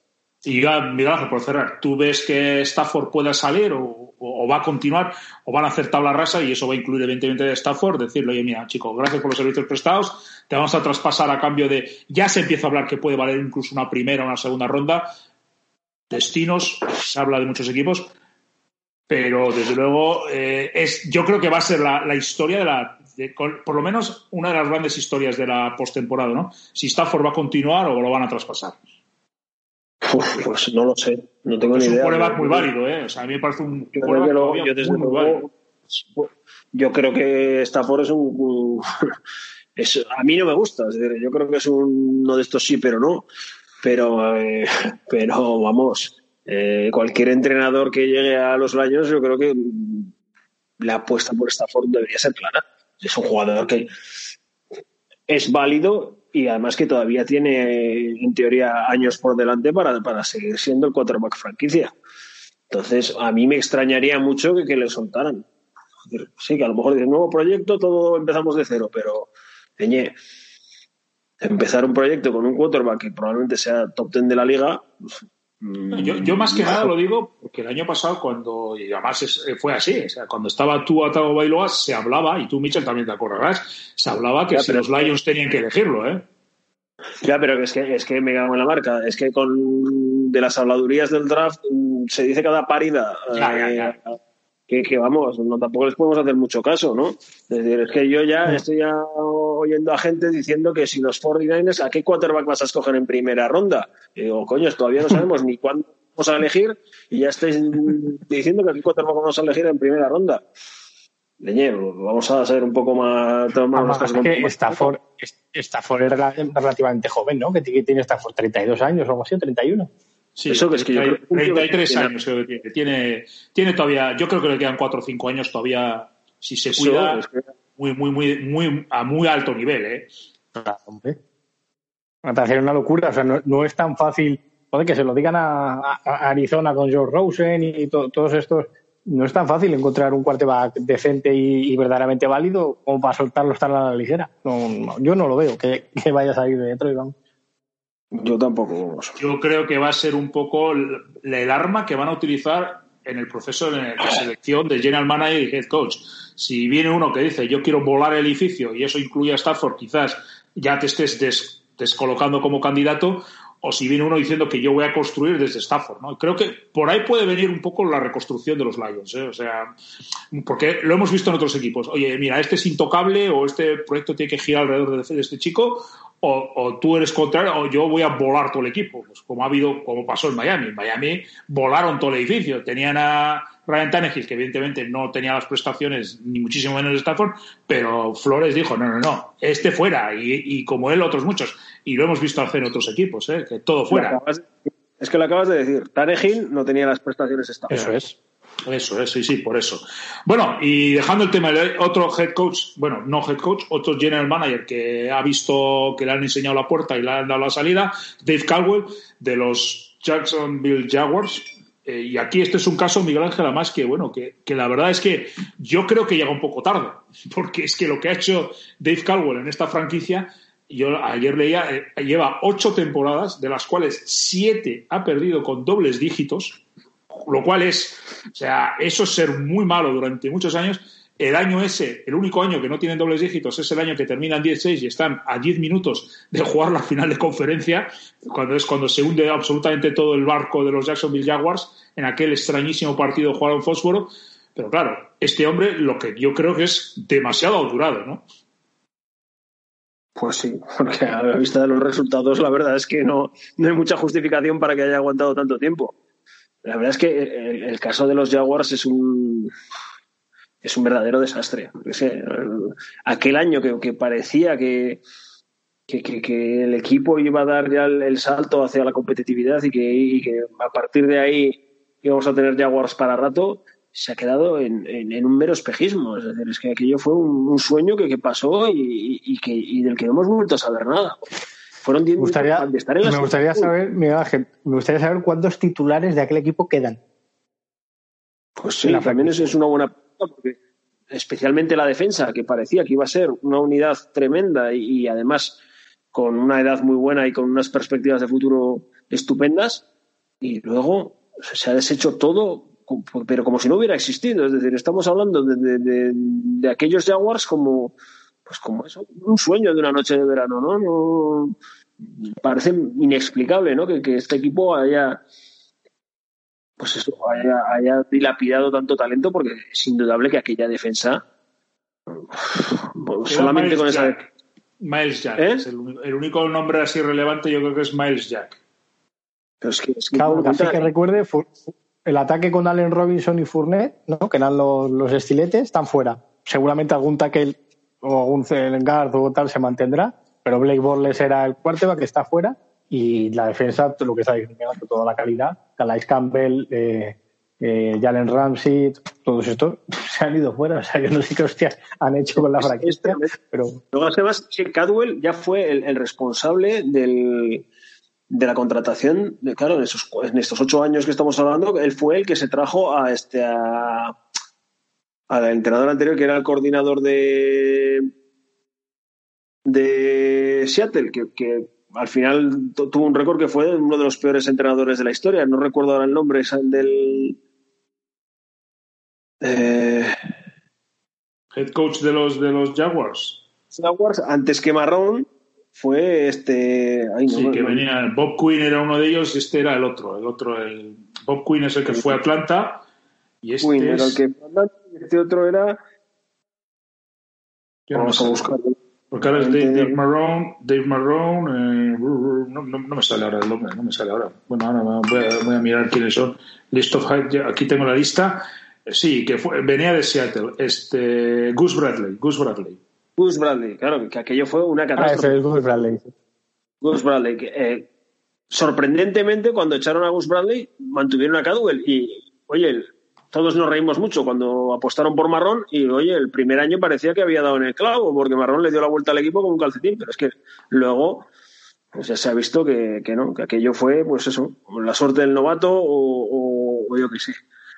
El caso es que, bueno, pues un despido yo creo que mm, largamente merecido y que anticipa cambios más profundos en, los Jaguars, indudablemente, porque imagino que Marrón será el siguiente en desfilar. Pero, pero la suerte del novato no, es, es, es, que, es que había mucha calidad en esa plantilla, que se han encargado ellos de dilapidar y malvender, además. Es que es algo que yo no entiendo. O sea, ¿cuántas veces encuentras un tío como, como Ramsey en esta, en esta liga? O como Calais Campbell pues si hay equipos que se tiran de. Calis Campbell lo fichan, ¿eh? Calis Campbell lo fichan. Sí, pero, pero, que, que, además cuando, cuando Bradley estaba entrenando, todos decíamos, joder, ojo con los Jaguars porque tienen talento, tienen un equipo joven, tal. Y mm. claro, cuando, cuando salió Bradley dijimos, no, es que la culpa ha sido el entrenador que ha sido un verdadero zote y la verdad es que Bradley lo fue. Llegó Marrón el primer año, casi les meten la Super Bowl y dices, joder, es que es verdad, este equipo tiene muchísimo talento y este equipo tiene muchísimo futuro. Y se quedó en nada, en absolutamente nada. Ahora mismo desaparecidos en combate y están, pues eso, en dura pugna por, estos yo creo que sí, por intentar ser el número uno del draft y, pillar el quarterback y arrancar el proyecto de cero. Mira, estos son un, espejito en el que se podría mirar los Lions de, ellos intentando con Blake Borles, porque Blake Borles también fue, fue una primera ronda del draft, ¿no? Sí, sí, eh, sí, sí, tercera pues, elección absoluta del draft, sí. Como, como para darse con mierda con esta forma, que te pase como a él. No, mira, podemos, mira, aquí tengo la historial de elecciones de Dave Caldwell. Cuando en su primer año llega Luke Jockwell, Luke Jockwell yo creo que ya ni está en la liga, o sea, ha sido un auténtico bust. Fue un tackle que lo eligieron ahí en, en, segunda elección, nada. Y luego Jonathan Seyprin, que si no me equivoco anda arrastrándose por algún equipo, no sé si está en los, en los Titans, estuvo en los Saints, un jugador que tenía más nombre que otra cosa, o sea, la verdad. Creo, que es uno, creo que es uno de los lesionados de los 49ers, uno de los cuarenta y tantos. Jonathan Seyfried. Seguro, seguro que sí, me la juego, sí. luego, luego, la plantilla, creo que está de baja ahora. Luego, en su, en su segundo año es cuando evidentemente elija a Blake Bortles, que es un poco lo que ha identificado su, su elecciones de quarterbacks. Y aquí sí que yo creo que acierta, ¿no? Con Marquise Lee y con Allen Robinson sí que tiene dos buenas elecciones, pero evidentemente Allen Robinson creo que está ahora mismo está en los Chicago Bears y Marquise Lee no tengo ni idea dónde está, porque además es un chico que se lesiona bastante. En su en el año 2015, pues todos sabemos la historia de Dante Fowler. Dante Fowler, un jugador que parecía que iba a romper todos los esquemas, pues al final pues se ha quedado también en nada. Creo que lo traspasan al final por cuatro duros a los Rams. Luego viene efectivamente lo que decís vosotros, ¿no? Jalen Ramsey, Miles Jack, Yannick Ngankue, ¿no? Y Sheldon Day. O sea, yo creo que solamente estos cuatro jugadores te hacen un draft. O sea, así de claro, las cosas como son. Ramsey lo traspasan, como habéis dicho, por elecciones del draft. Miles Jack creo que es el único que sigue. Y Yannick Ngankue, que se ve venir lo que es los Jacksonville Jaguars, acaba forzando su traspaso, acaban los, primero lo traspasan los Vikings y de ahí termina en, en esto, en, ¿cómo se llama? En, ahora mismo en Baltimore Ravens. Luego, la primera elección, Leonard Fournette, Cam Robinson. Bueno, Cam Robinson creo que está ahora mismo en los Dallas Cowboys. y Jaguan Taylor son los, los, dos tackles titulares, esos creo que sí que más o menos han salido de, de, así, de Robinson, sí. Y luego Leonard Fournette, que bueno, pues Leo Fournette, pues otro past que acaba, porque acabo ya ahora mismo, está en los Tampa Bay Buccaneers, donde creo que es el segundo running back. Bueno, sí, es el segundo running back detrás de Ronald Jones. Luego elige a Taven Bryan, que yo este tío no sé ni si juega. Otro bust. Otro bust. DJ Clark, que es en la segunda edición. Luego Josh Allen, que sí que es un jugador que tenía buena pinta, pero que tampoco creo que está haciendo mucho ruido. En ese año el único que mete ruido es eh, Garner Minshew y este año se ha gastado en CJ Henderson. DJ Klein, que, tampoco está en el equipo. ¿Ya? Sí, sí, Y luego CJ Henderson, que es un quarterback que venía con muchísimo nombre, pero que tampoco se está oyendo mucho hablar. O sea, la verdad es que la gestión de Dave Caldwell es un auténtico desastre, pero no solamente a nivel de draft, es que estos nombres, nombres así que suenan, pues evidentemente, pues Leo Fournette, eh, Blake Bortles, Luke Jockwell, pero claro, ocho años, siete años con doble dígitos perdiendo y el único año que ganas pues es ese año extraño, hombre, eh, Miguel Ángel, la tendencia es que eres un muy mal manager, que demasiado te ha aguantado el can este, ¿no? El propietario este. Yo creo que demasiado te ha aguantado, ¿no? Pues sí, está claro. es que ocho años y sean el equipo que más partidos ha perdido de la liga durante esos ocho años. Pues está claro que no es muy bueno. Nada es muy bueno en, Jacksonville. Deberían dinamitar entero todo. ya, ya no en los Jaguars, sino en Jacksonville en general. me refería a la franquicia, me refería a la franquicia. ¿eh? sí, sí, sí. Ya, Sí, no, Micha, aquí se abre un puesto no. Yo, a ver, me parece que va a ser un, puesto caramelito. va a ser un, nada, pero ¿qué dices? Nada apetecible que no esté va a querer entrar ahí. ¿Tú crees que no? O sea, teniendo la segunda elección, la elección de draft, no va a ser apetecible para un general manager para empezar a construir desde ahí. Porque es, muy apetecible y además hay jugadores interesantes. ¿eh? Nos reímos de la plantilla, pero al final sí que hay jugadores más interesantes. ¿eh? Porque ese running back que tiene, a mí el running back ese Robinson me gusta mucho. ¿eh? Me parece un jugador más que interesante. Eh, en la línea hay algún par de jugadores interesantes. No me. A ver, hombre, Garner Vicious es el que se lleva todos los focos, pero Garner Vicious todos saben lo que es. Pues es más famoso por sus prestaciones fuera del campo que por lo que hace en el campo, ¿no? No, pero a mí, mira, DJ Char me parece un receptor excelente eh, Chris Conley cumple, Killan Cole cumple y la Vizca Senor, que es la segunda ronda de este año, yo tengo muchas esperanzas en que sea un muy buen jugador.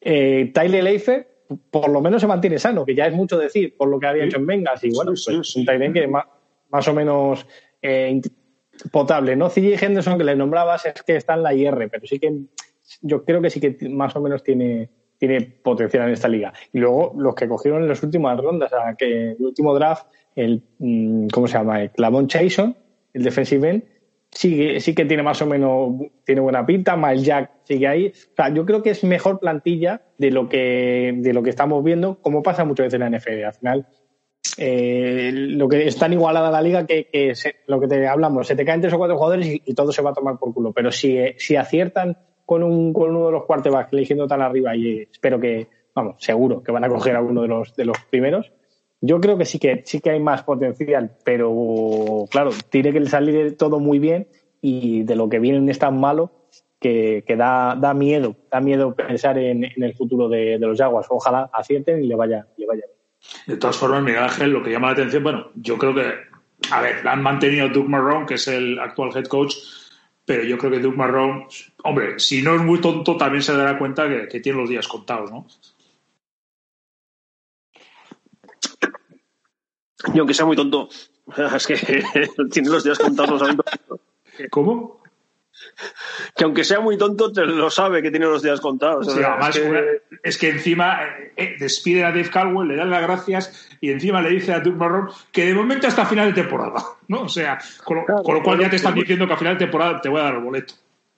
No, pues es, normal. Pues es, que, joder, es que lo que estamos diciendo serán el peor equipo de la liga en los últimos años. Entonces, pues es normal que quieran tirarlo todo abajo y empezar de cero.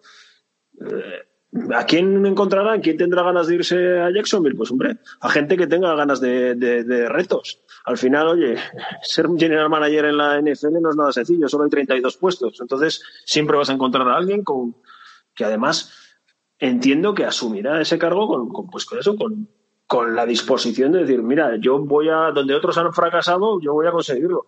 Y eso es lo que tienen que buscar, ese tipo de entrenador y de, general manager que, que en el fondo de su corazón tienen que estar convencidos de que van a ser capaces de darle la vuelta a esta franquicia. Es que eso es, es que eso es lo primero. No te vas a ir a Jacksonville como un castigo. No, no, no. Tú vas a Jacksonville a, a triunfar y a cortar las dos horas el rabo, vuelta al ruedo y ganar la Super Bowl en tres años. Ese es el espíritu. No es el destino más así petecible. No, el Mitchell los Jaguars lo tienen difícil para, para ser peores que los Jets. ¿eh? O sea, eh, primero por dos razones. Los Jets, el calendario que les queda por delante es muy duro. Creo que, creo que tienen, ya están ya 0-10 y tienen el calendario más duro de aquí a final de temporada. Y además lo, tienen cero victorias. Los Jacksonville tienen una con lo cual ya están ya por encima. Y no solo eso, sino que además, si los Jets tienen el calendario más duro, al final lo que va a determinar en caso de empate, no se enfrentan este año los dos equipos, es quién va a tener el, calendario más duro. Y ahí también los Jets tienen todos los boletos. Si consiguen ganar un partido, que está por ver, pues también pues, pues parece ser que eh, eh, no van a ellos no pueden contar con Trevor Lawrence como sí que parece que van a poder contar los New York Jets, ¿no? Aquí está Sandarno también, que hablábamos antes de, Stafford, veremos Sandarno, ¿no? ¿Qué, pasa con él? Pues, a, mí, a, mí, Sandarno, yo lo vi el domingo, ese chico no está para jugar. O sea, no sé si es que el desastre de Gates es, lo que es. Creo que ya, ya le afecta incluso mentalmente, ¿no? Sí, pero no está para jugar. El otro día tiró dos, dos picks infumables, o sea, directamente a las manos de, los, de los cornerbacks de los Miami Dolphins, pero es que tampoco le ves a él bueno, a mí, a mí, ¿eh? La sensación que me, los Miami Dolphins no hicieron sangre porque no quisieron hacer sangre. Pero si se lo proponen meterles 45 puntos, les meten 45 puntos. lo de los Jets es lamentable. O sea, es un equipo lamentable.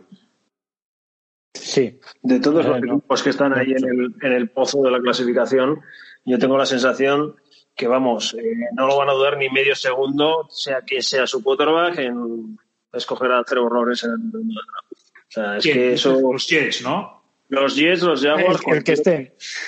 El que esté. Los Cowboys, si se tercia, o el que sea. Bueno, los Cowboys lo que pasa es que como ellos tienen la sartén de, de Prescott, ¿no? he dicho, los, he dicho los Cowboys porque es lo primero que se me ha venido a la cabeza, ¿eh? Ya, ya, ya, No, no, no. los Jets, los Jets no ganan tres partidos ni queriendo, ¿eh? Estoy, voy a mirar el calendario por hablar porque para ver si veo, les veo capaces de ganar alguno. Pero es que a los Raiders, mira, contra los Raiders van a perder, contra los Hijos van a perder, contra los Rams van a perder, contra los Browns, que seguramente se estén jugando o playoff o wildcard, bueno, los playoffs van a perder, y contra los Patriots, pues a lo mejor en ese partido que ya nadie se juega nada, pues tal. A ver, Pero ese partido si, que ese partido, si ese partido que es el último les, les quita la posibilidad de Trevor Lawrence, lo de los jugadores que van a jugar en el partido de Baltimore van a ser Hall of en comparación con lo que van a sacar los Jets en ese partido. Nada, nada, no, no, van a ganar ninguno y se lo merecen, ¿eh? porque una cosa es que, tengas un mal equipo y, otra cosa es eh, porque estos dos últimos partidos que han sido eh, contra Chargers, no, los dos anteriores, contra Chargers y Jets, parecía que compitieron un poco pero que, que te venda 23 Miami, que te venda 35-9 o 35-10 los Chiefs, que o sea, has hecho el ridículo. O sea, yo, yo pocas veces he visto un equipo tan malo, de verdad, un malo de, de plantilla. ¿sabes? De, de, no, de no ver raíces no, no, A ver, Michel, tienen jugadores interesantes, ojo, ¿eh? tiene un receptor Mims, que a mí, a mí me gustó mucho el otro día. Eh, pero Vector, me parece un juego bastante interesante. Él es siempre entre los cinco primeros en el draft algo tienes que tener, son cojones. Tienen jugadores interesantes. O sea, yo creo que si es un equipo que tiene algún jugador interesante. A mí lo que me dio la sensación, la sensación que me dio es que el equipo pasa completamente a Adam Gaze, o sea, se la pela a Adam Gaze. O sea, Adam Gaze yo creo que lo tienen ahí simplemente por una razón, porque es el boleto que les garantiza la primera elección del draft.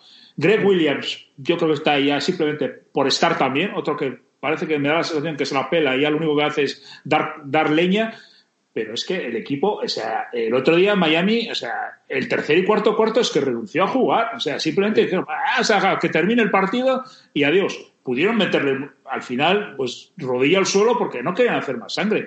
Pero es que es patético ver a los Jets, es patético, patético. O sea, yo, yo no he visto un equipo tan mal entrenado en mucho tiempo. Me recuerdan a esos Browns de, de la etapa de, de, este hombre, de, ¿cómo se llama?, de Hugh Jackson. O sea, es que es lamentable lo que se ve en el campo. Es que, que un equipo que en los últimos años es que yo me acuerdo todavía de los Jets de que entraron en playoff, que, que tenían a Fitzpatrick, que nos reíamos, pero ya quisieran.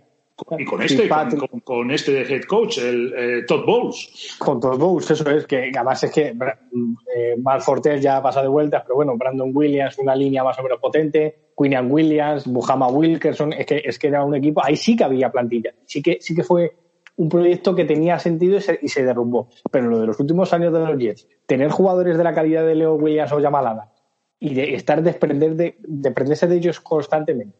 Además, luego la mala fortuna de que un jugador como C.J. Mosley, en el que has invertido tantísimo dinero, se parta la rodilla dos años seguidos y no te, no te permita crecer. Eh, que este año haya sonado eh, los rumores de que Queen Williams, que fue su primera elección del año pasado, eh, pudiera salir del equipo también siguiendo los pasos de Jean Es que no, no solo es que te hable de que no hay un proyecto, te habla de que, de que el vestuario está podrido, de que está roto y que ahí nadie quiere entrar. Por eso no, no veo más brotes verdes en, Jacksonville que en estos Jets para cualquier, o sea, ojalá, ojalá Trevor Lawrence acabara en, en Jacksonville, porque creo que tendría un futuro más prometedor, porque hasta que veamos a unos Jets capaces de competir por algo de verdad, a ver, luego la NFL es muy cambiante y en tres años seguro que están con 10 victorias y me caen en la boca. Pero, en dos años le ha dado la vuelta a la tortilla. Bueno, en dos años relativo. Bueno, año y medio. O sea, el año pasado destrozaron la plantilla, fíjate lo que hicieron el año pasado. Y este año están, están pero, están compitiendo por encima de sus posibilidades, lo digo así de claro, están compitiendo por encima, pero ahí están, ¿eh? O sea, pero hace, hace, cinco años eh, estaban siguiendo, o sea, llevan 15 años destrozando la plantilla. Sí, sí, sí, bueno, pues bueno, ahora ya lo han hecho. han conseguido algo como, como los Jaguars se les caiga y empiecen de cero, como los Lions. No, Miami creo que no venía de ahí, es como, es como los Browns. No, es que el milagro de en dos años, no, pues no, llevan 15 años siendo ridículos. Bueno, y Miguel Ángel, otro entrenador, otro, vamos, habíamos hablado del que es Bob, Matt Patricia, Bob Quinn que se ha ido, eh, Dave Caldwell que también se ha ido, Doug Marrón probablemente a final de temporada acabe enfilando también la lista, el pink slip, como dicen los americanos, pero otro que tiene todos los boletos para irse y, y después de lo que pasó el domingo es lo de Anthony Lynn. No sé si viste el final del partido, pero desde luego que un hombre con la experiencia de Lynn termine los partidos con ese play calling es, es como para correrlo a gorrazos, ¿no? O sea, es que todo el mundo decía, pero ¿qué está haciendo? ¿no? Es, que, que al final los Chargers eh, siempre estamos diciendo, joder, si es que son un buen equipo, pero es que siempre meten la pata al final, no sé cómo lo hacen, es que vaya gafe tienen o no, vaya gafe no, que es que son malos. Y normalmente un equipo es malo por, eh, por culpa de sus entrenadores. Porque yo soy de la idea de que el, la persona más importante de un equipo de fútbol es el entrenador. Entonces, pues si el equipo es malo es probablemente porque ese entrenador es malo. Y yo creo que es que los, los Chargers eh, hablamos mucho, pues eso, de gafes, de cómo es posible, y no, no es posible pues porque realmente es un equipo que está mal entrenado. Y, contra eso pues poco puedes hacer. O sea, es algo, pues eso, cambiar de entrenador. Porque es que a mí me hace gracia todo esto de rollo de los gafes de los Chargers, de cómo pierden los partidos, de la historia pues cuando Martin Schottenheimer tenía el equipo como lo tenía y demás, ganaban partidos a patadas y no hablábamos tanto de mala suerte y de, gafes. Nos acordamos de sí, del gafe aquel, del partido aquel divisional contra los Patriots que perdieron de aquella manera. Pero fue uno. Un partido que perdieron de manera catastrófica. El resto de los partidos aquella temporada ganaron 14-2. 14-2, ¿Eh? o sea, 14-2 terminaron ese año. y, arrasando a la gente. Entonces, claro, es la diferencia entre un equipo que estaba bien entrenado, como aquellos Chargers, y la banda que tenemos ahora en, Los Ángeles. Sí, porque además Mitchell aquí no hay disculpa, porque aquí hay talento. Tienes el Melvin Ingram, tienes a Joey Bosa, tienes a Allen, que es un receptor estupendo, tienes a, bueno, eh, eh, Justin Herbert, yo creo que está sorprendiéndonos a todos por sus prestaciones, o sea, tiene pinta de ser, pintaza de ser un grandísimo quarterback, o sea, aquí sí hay, eh, la, línea no es mala, aquí el problema está, como dice Miguel Ángel, está la banda, o sea, ya no es, un equipo no va 3-8 porque tienes una mala plantilla, va 3-8 y con este nivel de talento que yo creo que tiene un talento bastante superior al que puedan tener los Jaguars, otros muchos equipos en la NFL, y, está mal entrenado. Ya no es que pierdas, ay, qué mala suerte, me ha pegado en el palo, ha rebotado, le ha pegado un cascazo al otro. No, no, no. Es que lo del otro de Anthony fue patético. Para mí fue patético. Es, es, su firma, ¿no? Su... Hombre, no le despides porque queda lo que queda. Pero es que fue lamentable. Sí, sí, o sea, es de uno. Esta sí que es una de esas plantillas que verdaderamente, línea por línea, hay muchísimo talento. Mm, o sea, que, que Brian Bulaga llegue a tu equipo, aunque ya no sea todo lo que tal, eh, es, es, es, un upgrade siempre. Eh, Hunter Henry, que es uno, cuando está sano y, esta temporada lo ha estado, es un, un de los que realmente marca diferencia. El cuerpo de receptores, como dices, pero incluso en defensa, Kenneth Murray, que, que llega este año, que llegaba con una vitola muy importante, eh, creo que le sigue dando calidad con los Bosa, los Lima Joseph. O sea, está, es evidente que el entrenador es malo. Porque aquí no vas a decir que todos y cada uno de los jugadores que, hemos nombrado no, no, han dado nivel, joder, pues algunos lo habrá dado en algún momento de, la temporada. incluso Justin Herbert, demostrando todo lo que has dicho, eh, te dice que, que, los miembros están y que no lo han sabido aprovechar. Borror y cuenta nueva. Pero es que como este caso, eh, creo que le puede pasar a Filadelfia también porque es una plantilla que venía de hacer muy buenas cosas, de ser los eternos competidores año tras año, y han plantado el ultra huevo. Y me parece a mí que, este año se van a cargar más entrenadores que de los que la gente se está pensando. Hombre, yo otros candidatos que veo, a Doug Pederson, no sé si se lo van a. Matt Nagy, yo también creo que está más fuera de Chicago que dentro. O sea, eso, las cosas como son. que los Falcons igual también. Bueno, los Falcons, este Raheem Morris no lo está haciendo mal. Y, ojo, eh, que como Raheem Morris le, le, moje la oreja a Tampa, no, no te extrañe nada. Tienen dos partidos contra Tampa. Yo creo que lo van a dar todo por mojarle la oreja a Tampa, rival divisional, y dejarlo fuera de los playoffs. Como deje fuera los playoffs a Tampa, a lo mejor Raheem Morris se queda. Eh, o sea, y hablando de uno que también suena, el eh, Romeo Crenel no lo está haciendo mal en los no lo está haciendo mal en los Texans, pero Miguel Ángel se ha encontrado con la desagradabilísima sorpresa que se queda sin dos puntales. Eh, Bradley Robbie, el, el, cornerback, y sobre todo Will Fuller, que estaba siendo, pues sin lesiones, estaba siendo ese hombre que rompía las secundarias. Han cortado a Kenny Stills, con lo cual de repente Deshaun Watson ya estaba solo, pues va a estar aún más solo todavía, ¿no? De todas maneras, los Texans también sabían, tampoco creo que tengan mayores preocupaciones porque saben que su temporada no va a ninguna parte o sea, no tiene ninguna opción. Bueno, pues eh, Hombre, tampoco. Pero Romeo Crenel terminar a lo mejor 7-8 o 7-9 no es lo mismo que ahora mismo, pues yo creo que es difícil que consiga dos victorias más en lo que queda de temporada.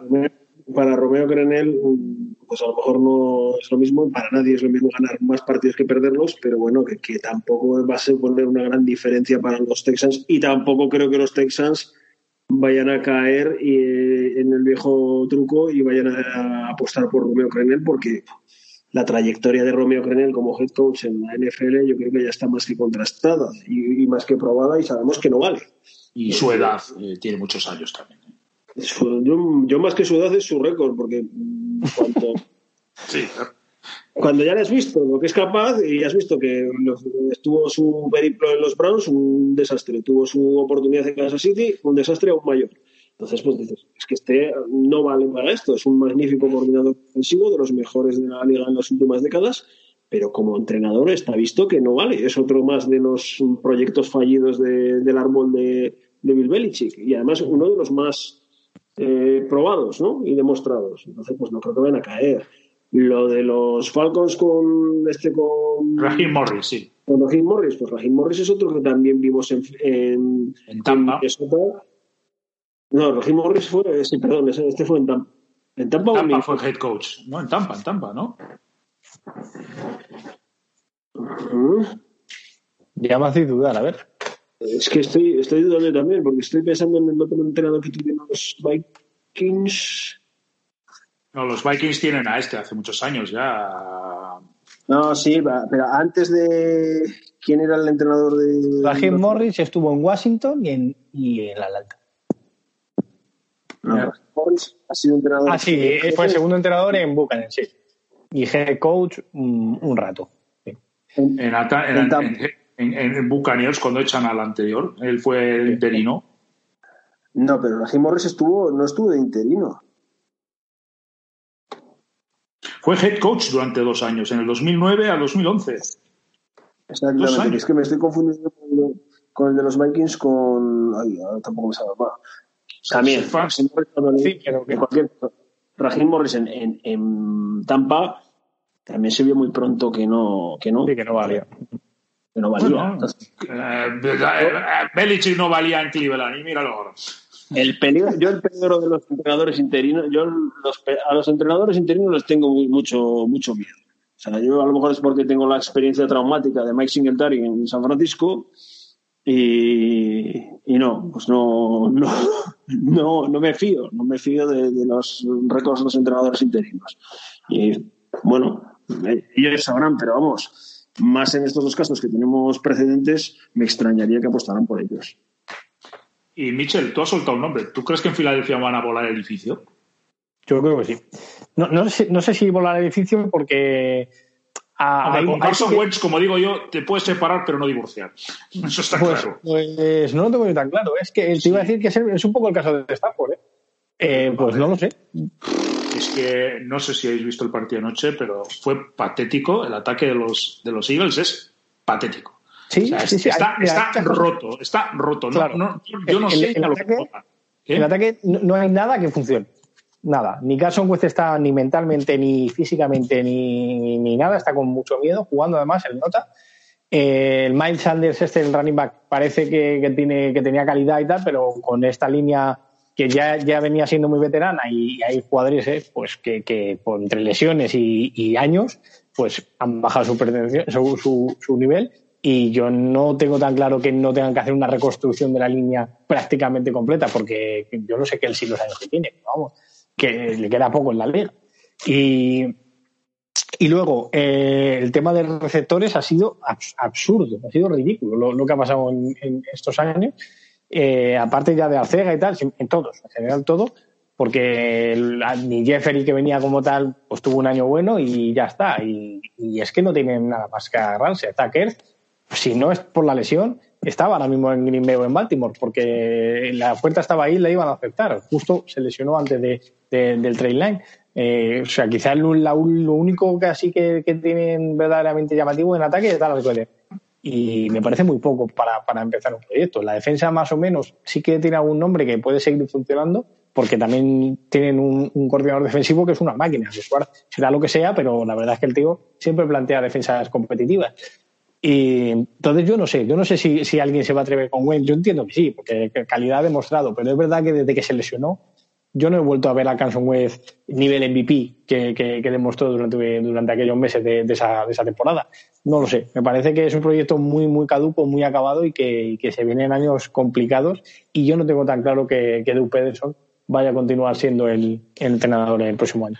Además, Miguel, ya cerramos aquí el tema de la, NFC este. O sea, eh, empezaron la Semana de Acción de Gracias con los Philadelphia Eagles, bueno, siendo el mejor equipo de la división, y han terminado con los New York Giants, que estaban ahí en la pelea a principio de temporada por, con los Jets para ser el peor equipo, y ahora son los líderes de la división. O sea, esta división, la verdad es que es, yo, yo no he visto nada igual en años. No, no, es que es, es que es lo peor que hemos visto nunca. No en años, nunca. Los propios números lo dicen. Sí, es que sí, sí, va, a ganar, números... va, a ganar, la división un equipo con, con seis victorias. Si llega. Bueno, sí, sí. Si pues, llega. Sí, pero, pero que, que, los Washington Redskins estén ahí. Alguno de, ellos, alguno de ellos acabará llegando a seis victorias, aunque solo sea por los cruces directos que tienen entre ellos. Pero es que si no, entonces, claro, es que estamos viendo un, nivel tan paupérrimo, pues que bueno, pues claro, no, te extrañe que, ganen los Giants, que ganen los Redskins, o yo no descarto nada, porque es que son tan malos, es que me puedo creer cualquier cosa. Por ejemplo, a los Giants les quedan tres partidos de división, no, no, les queda un partido de división, a los Washington Redskins les queda un partido de división, pero por ejemplo los Eagles les quedan dos y a los Dallas Cowboys les quedan dos. Aquí Mitchell puede ganar cualquiera, o sea, es que esto cualquiera sabe por dónde termina, ¿no? Sí.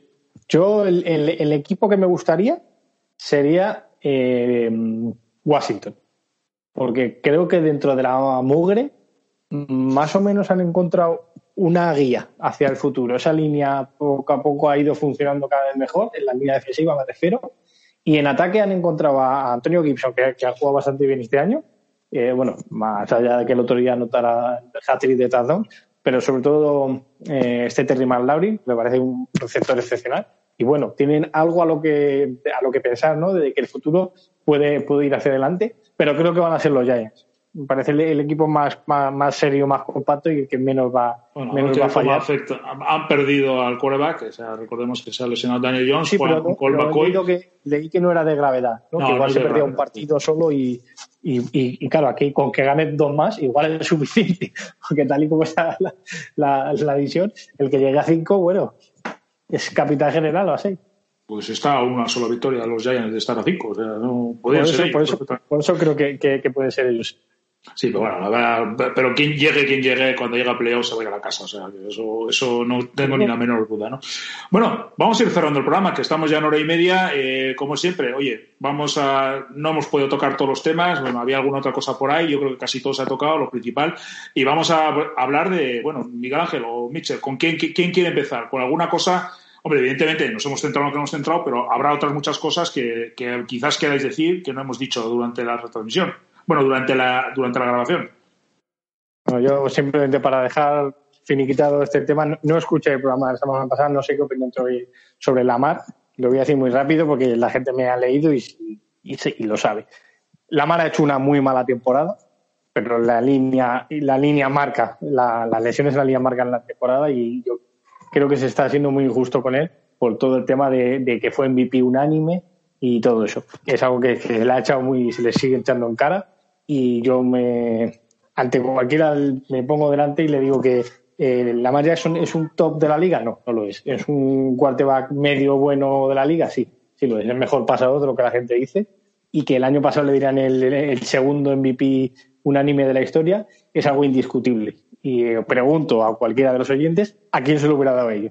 Porque a todas las personas que les he hecho esta pregunta es como, hombre, quizá otro voto a otra persona, ya, ya, pero tú a quién se lo hubieras dado yo a, la mar. Pues entonces no hay ninguna duda de que merecía ese, unánime, sin decir que, es un quarterback estrella, que va a llevar a Baltimore a grandes cotas.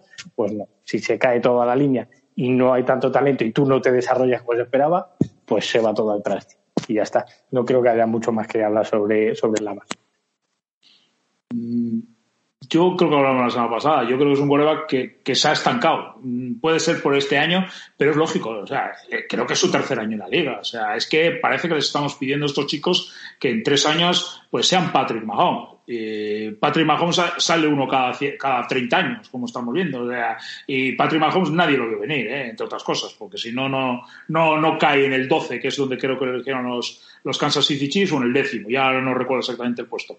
Evidentemente, pues es que se les pide mucho. O sea, cuando estamos hablando de quarterbacks como Drew Brees, como quarterbacks como Tom Brady, quarterbacks como Ben Roethlisberger, estos veteranos, oye, son quarterbacks que tardaron mucho en evolucionar y son lo que son porque han sido, durante años han sido. Yo creo que con Lamar, pues es estas prisas que hay en la liga y que quizás, bueno, pues quizás esté, eh, quizás esté pidiéndole mucho antes de tiempo. Sí, bueno, pero bueno, eso el tiempo lo dirá. No, Miguel Ángel, si tú quieres añadir algo o, dices ya lo que tú tenías preparado. Yo ya mm, reafirmar lo que dije el año pasado. El, éxito de Lamar Jackson el año pasado, en gran parte era debido a un esquema completamente novedoso, radical y diferente y, él como pasador, pues es mejor de lo que la gente le quiere decir, pero realmente tiene unas graves carencias en la, carencias en la lectura que yo creo me hacen dudar que nunca vaya a ser un pasador de élite. Ahora bien, es lo suficientemente bueno pues para ser el quarterback franquicia de los Ravens durante los próximos 15 años, a pesar de que no vaya a ser nunca un pasador de élite o yo no crea en sus posibilidades de convertirse en un pasador de élite. Bueno, Miguel Ángel, ¿tú qué tienes que...? Bueno, ¿digo yo alguna cosa o dices tú ya y cerramos? yo ya con esto, ya, si quieres, por mí cerramos. Vamos a que estoy de No, lo único, oye, vamos, lo de los San Francisco 49 ¿dónde estáis entrenando? Solo preguntarte. Ah, mi idea, no sé. Yo entrenando en ningún sitio, yo en el sofá de mi casa. no, no, no, yo, yo, te lo digo por los San Francisco 49ers porque, bueno, simplemente que la gente lo sepa. El condado de Santa Clara, que es donde juegan los San Francisco 49ers, se juegan en el Levi's Stadium, ha cerrado completamente las instalaciones y no permite las prácticas deportivas conjuntas. Con lo cual, Creo que los 49ers siempre han entrenado en Santa Clara, siempre han entrenado en Santa Clara. Yo creo que su, históricamente, incluso cuando jugaban en Candlestick, el equipo siempre ha entrenado en Santa Clara y sus headquarters estaban en Santa Clara, nunca han estado en San Francisco. No sé dónde estarán entrenando ahora mismo, pero lo que sí que es cierto es que vais a jugar los dos partidos que quedan como pues los dos partidos que tenéis ahora en diciembre los vais a jugar en Arizona. O sea, esa es una realidad. Entrenar no sé dónde estaréis entrenando, eso ya es otra historia. Escúchame, me voy a jugar. Hazme caso, lo mejor que os puede pasar es que, es que vuestros jugadores no se junten entre Te lo garantizo. Que no se junte nadie en ningún equipo. Hombre, estaban hablando de que pues, cuando tengan que estar en Arizona y demás historias, pues imponer un, una especie de burbuja dentro de los hoteles pues, para evitar pues los contagios. Que además es que tiene un punto de cachondeo esto, porque eh, he visto un tuit, no recuerdo ahora mismo quién era el autor, que decía que la, el, número de contagios por cada 100.000 habitantes en, en Santa Clara era de, de 140 personas o algo así, o, 14, no, sé, era un número bajísimo. Eh, o, bajísimo en comparación con lo que, con lo que estamos viendo en, este país. Y en cambio en, Arizona era el doble. Es decir, que van a ir a un sitio mucho, van a estar en, en Arizona, que están mucho peor, les permiten jugar, y en Santa Clara, que deben ser más papistas que el Papa, pues, pues todo lo contrario. Bueno, curiosidades. Bueno, lo que van a hacer los Petros, ¿no? Los Petros juegan el domingo contra Los Ángeles, eh, tienen, juegan dos partidos seguidos en Los Ángeles. Juegan primero contra los Chargers este domingo y el jueves, el Thursday night, es contra los Rams. Y van a quedarse ahí. Mm, yo lo que he leído, Michel, es que se van, eh, van a, van a prácticamente, van a bunkerizar el hotel, o sea, porque no quieren saber nada de nada de nadie, incluso creo que han buscado un hotel para poder practicar en unas instalaciones de al lado del hotel o alguna cosa así, y que bueno, que aquello va a ser poco más o menos pues como estas películas, o sea, vaya y el ejército a llevarles a entrenar.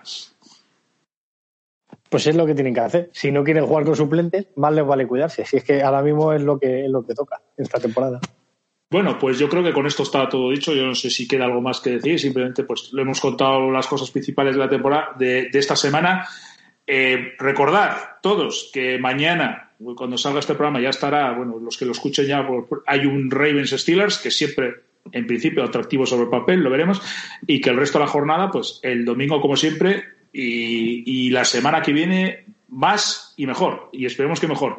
Muchas gracias, Michel. Muchas gracias, Miguel Ángel. Y hasta la semana que viene. Y muy buenas noches. Buenas noches, chicos. Buenas noches a todos.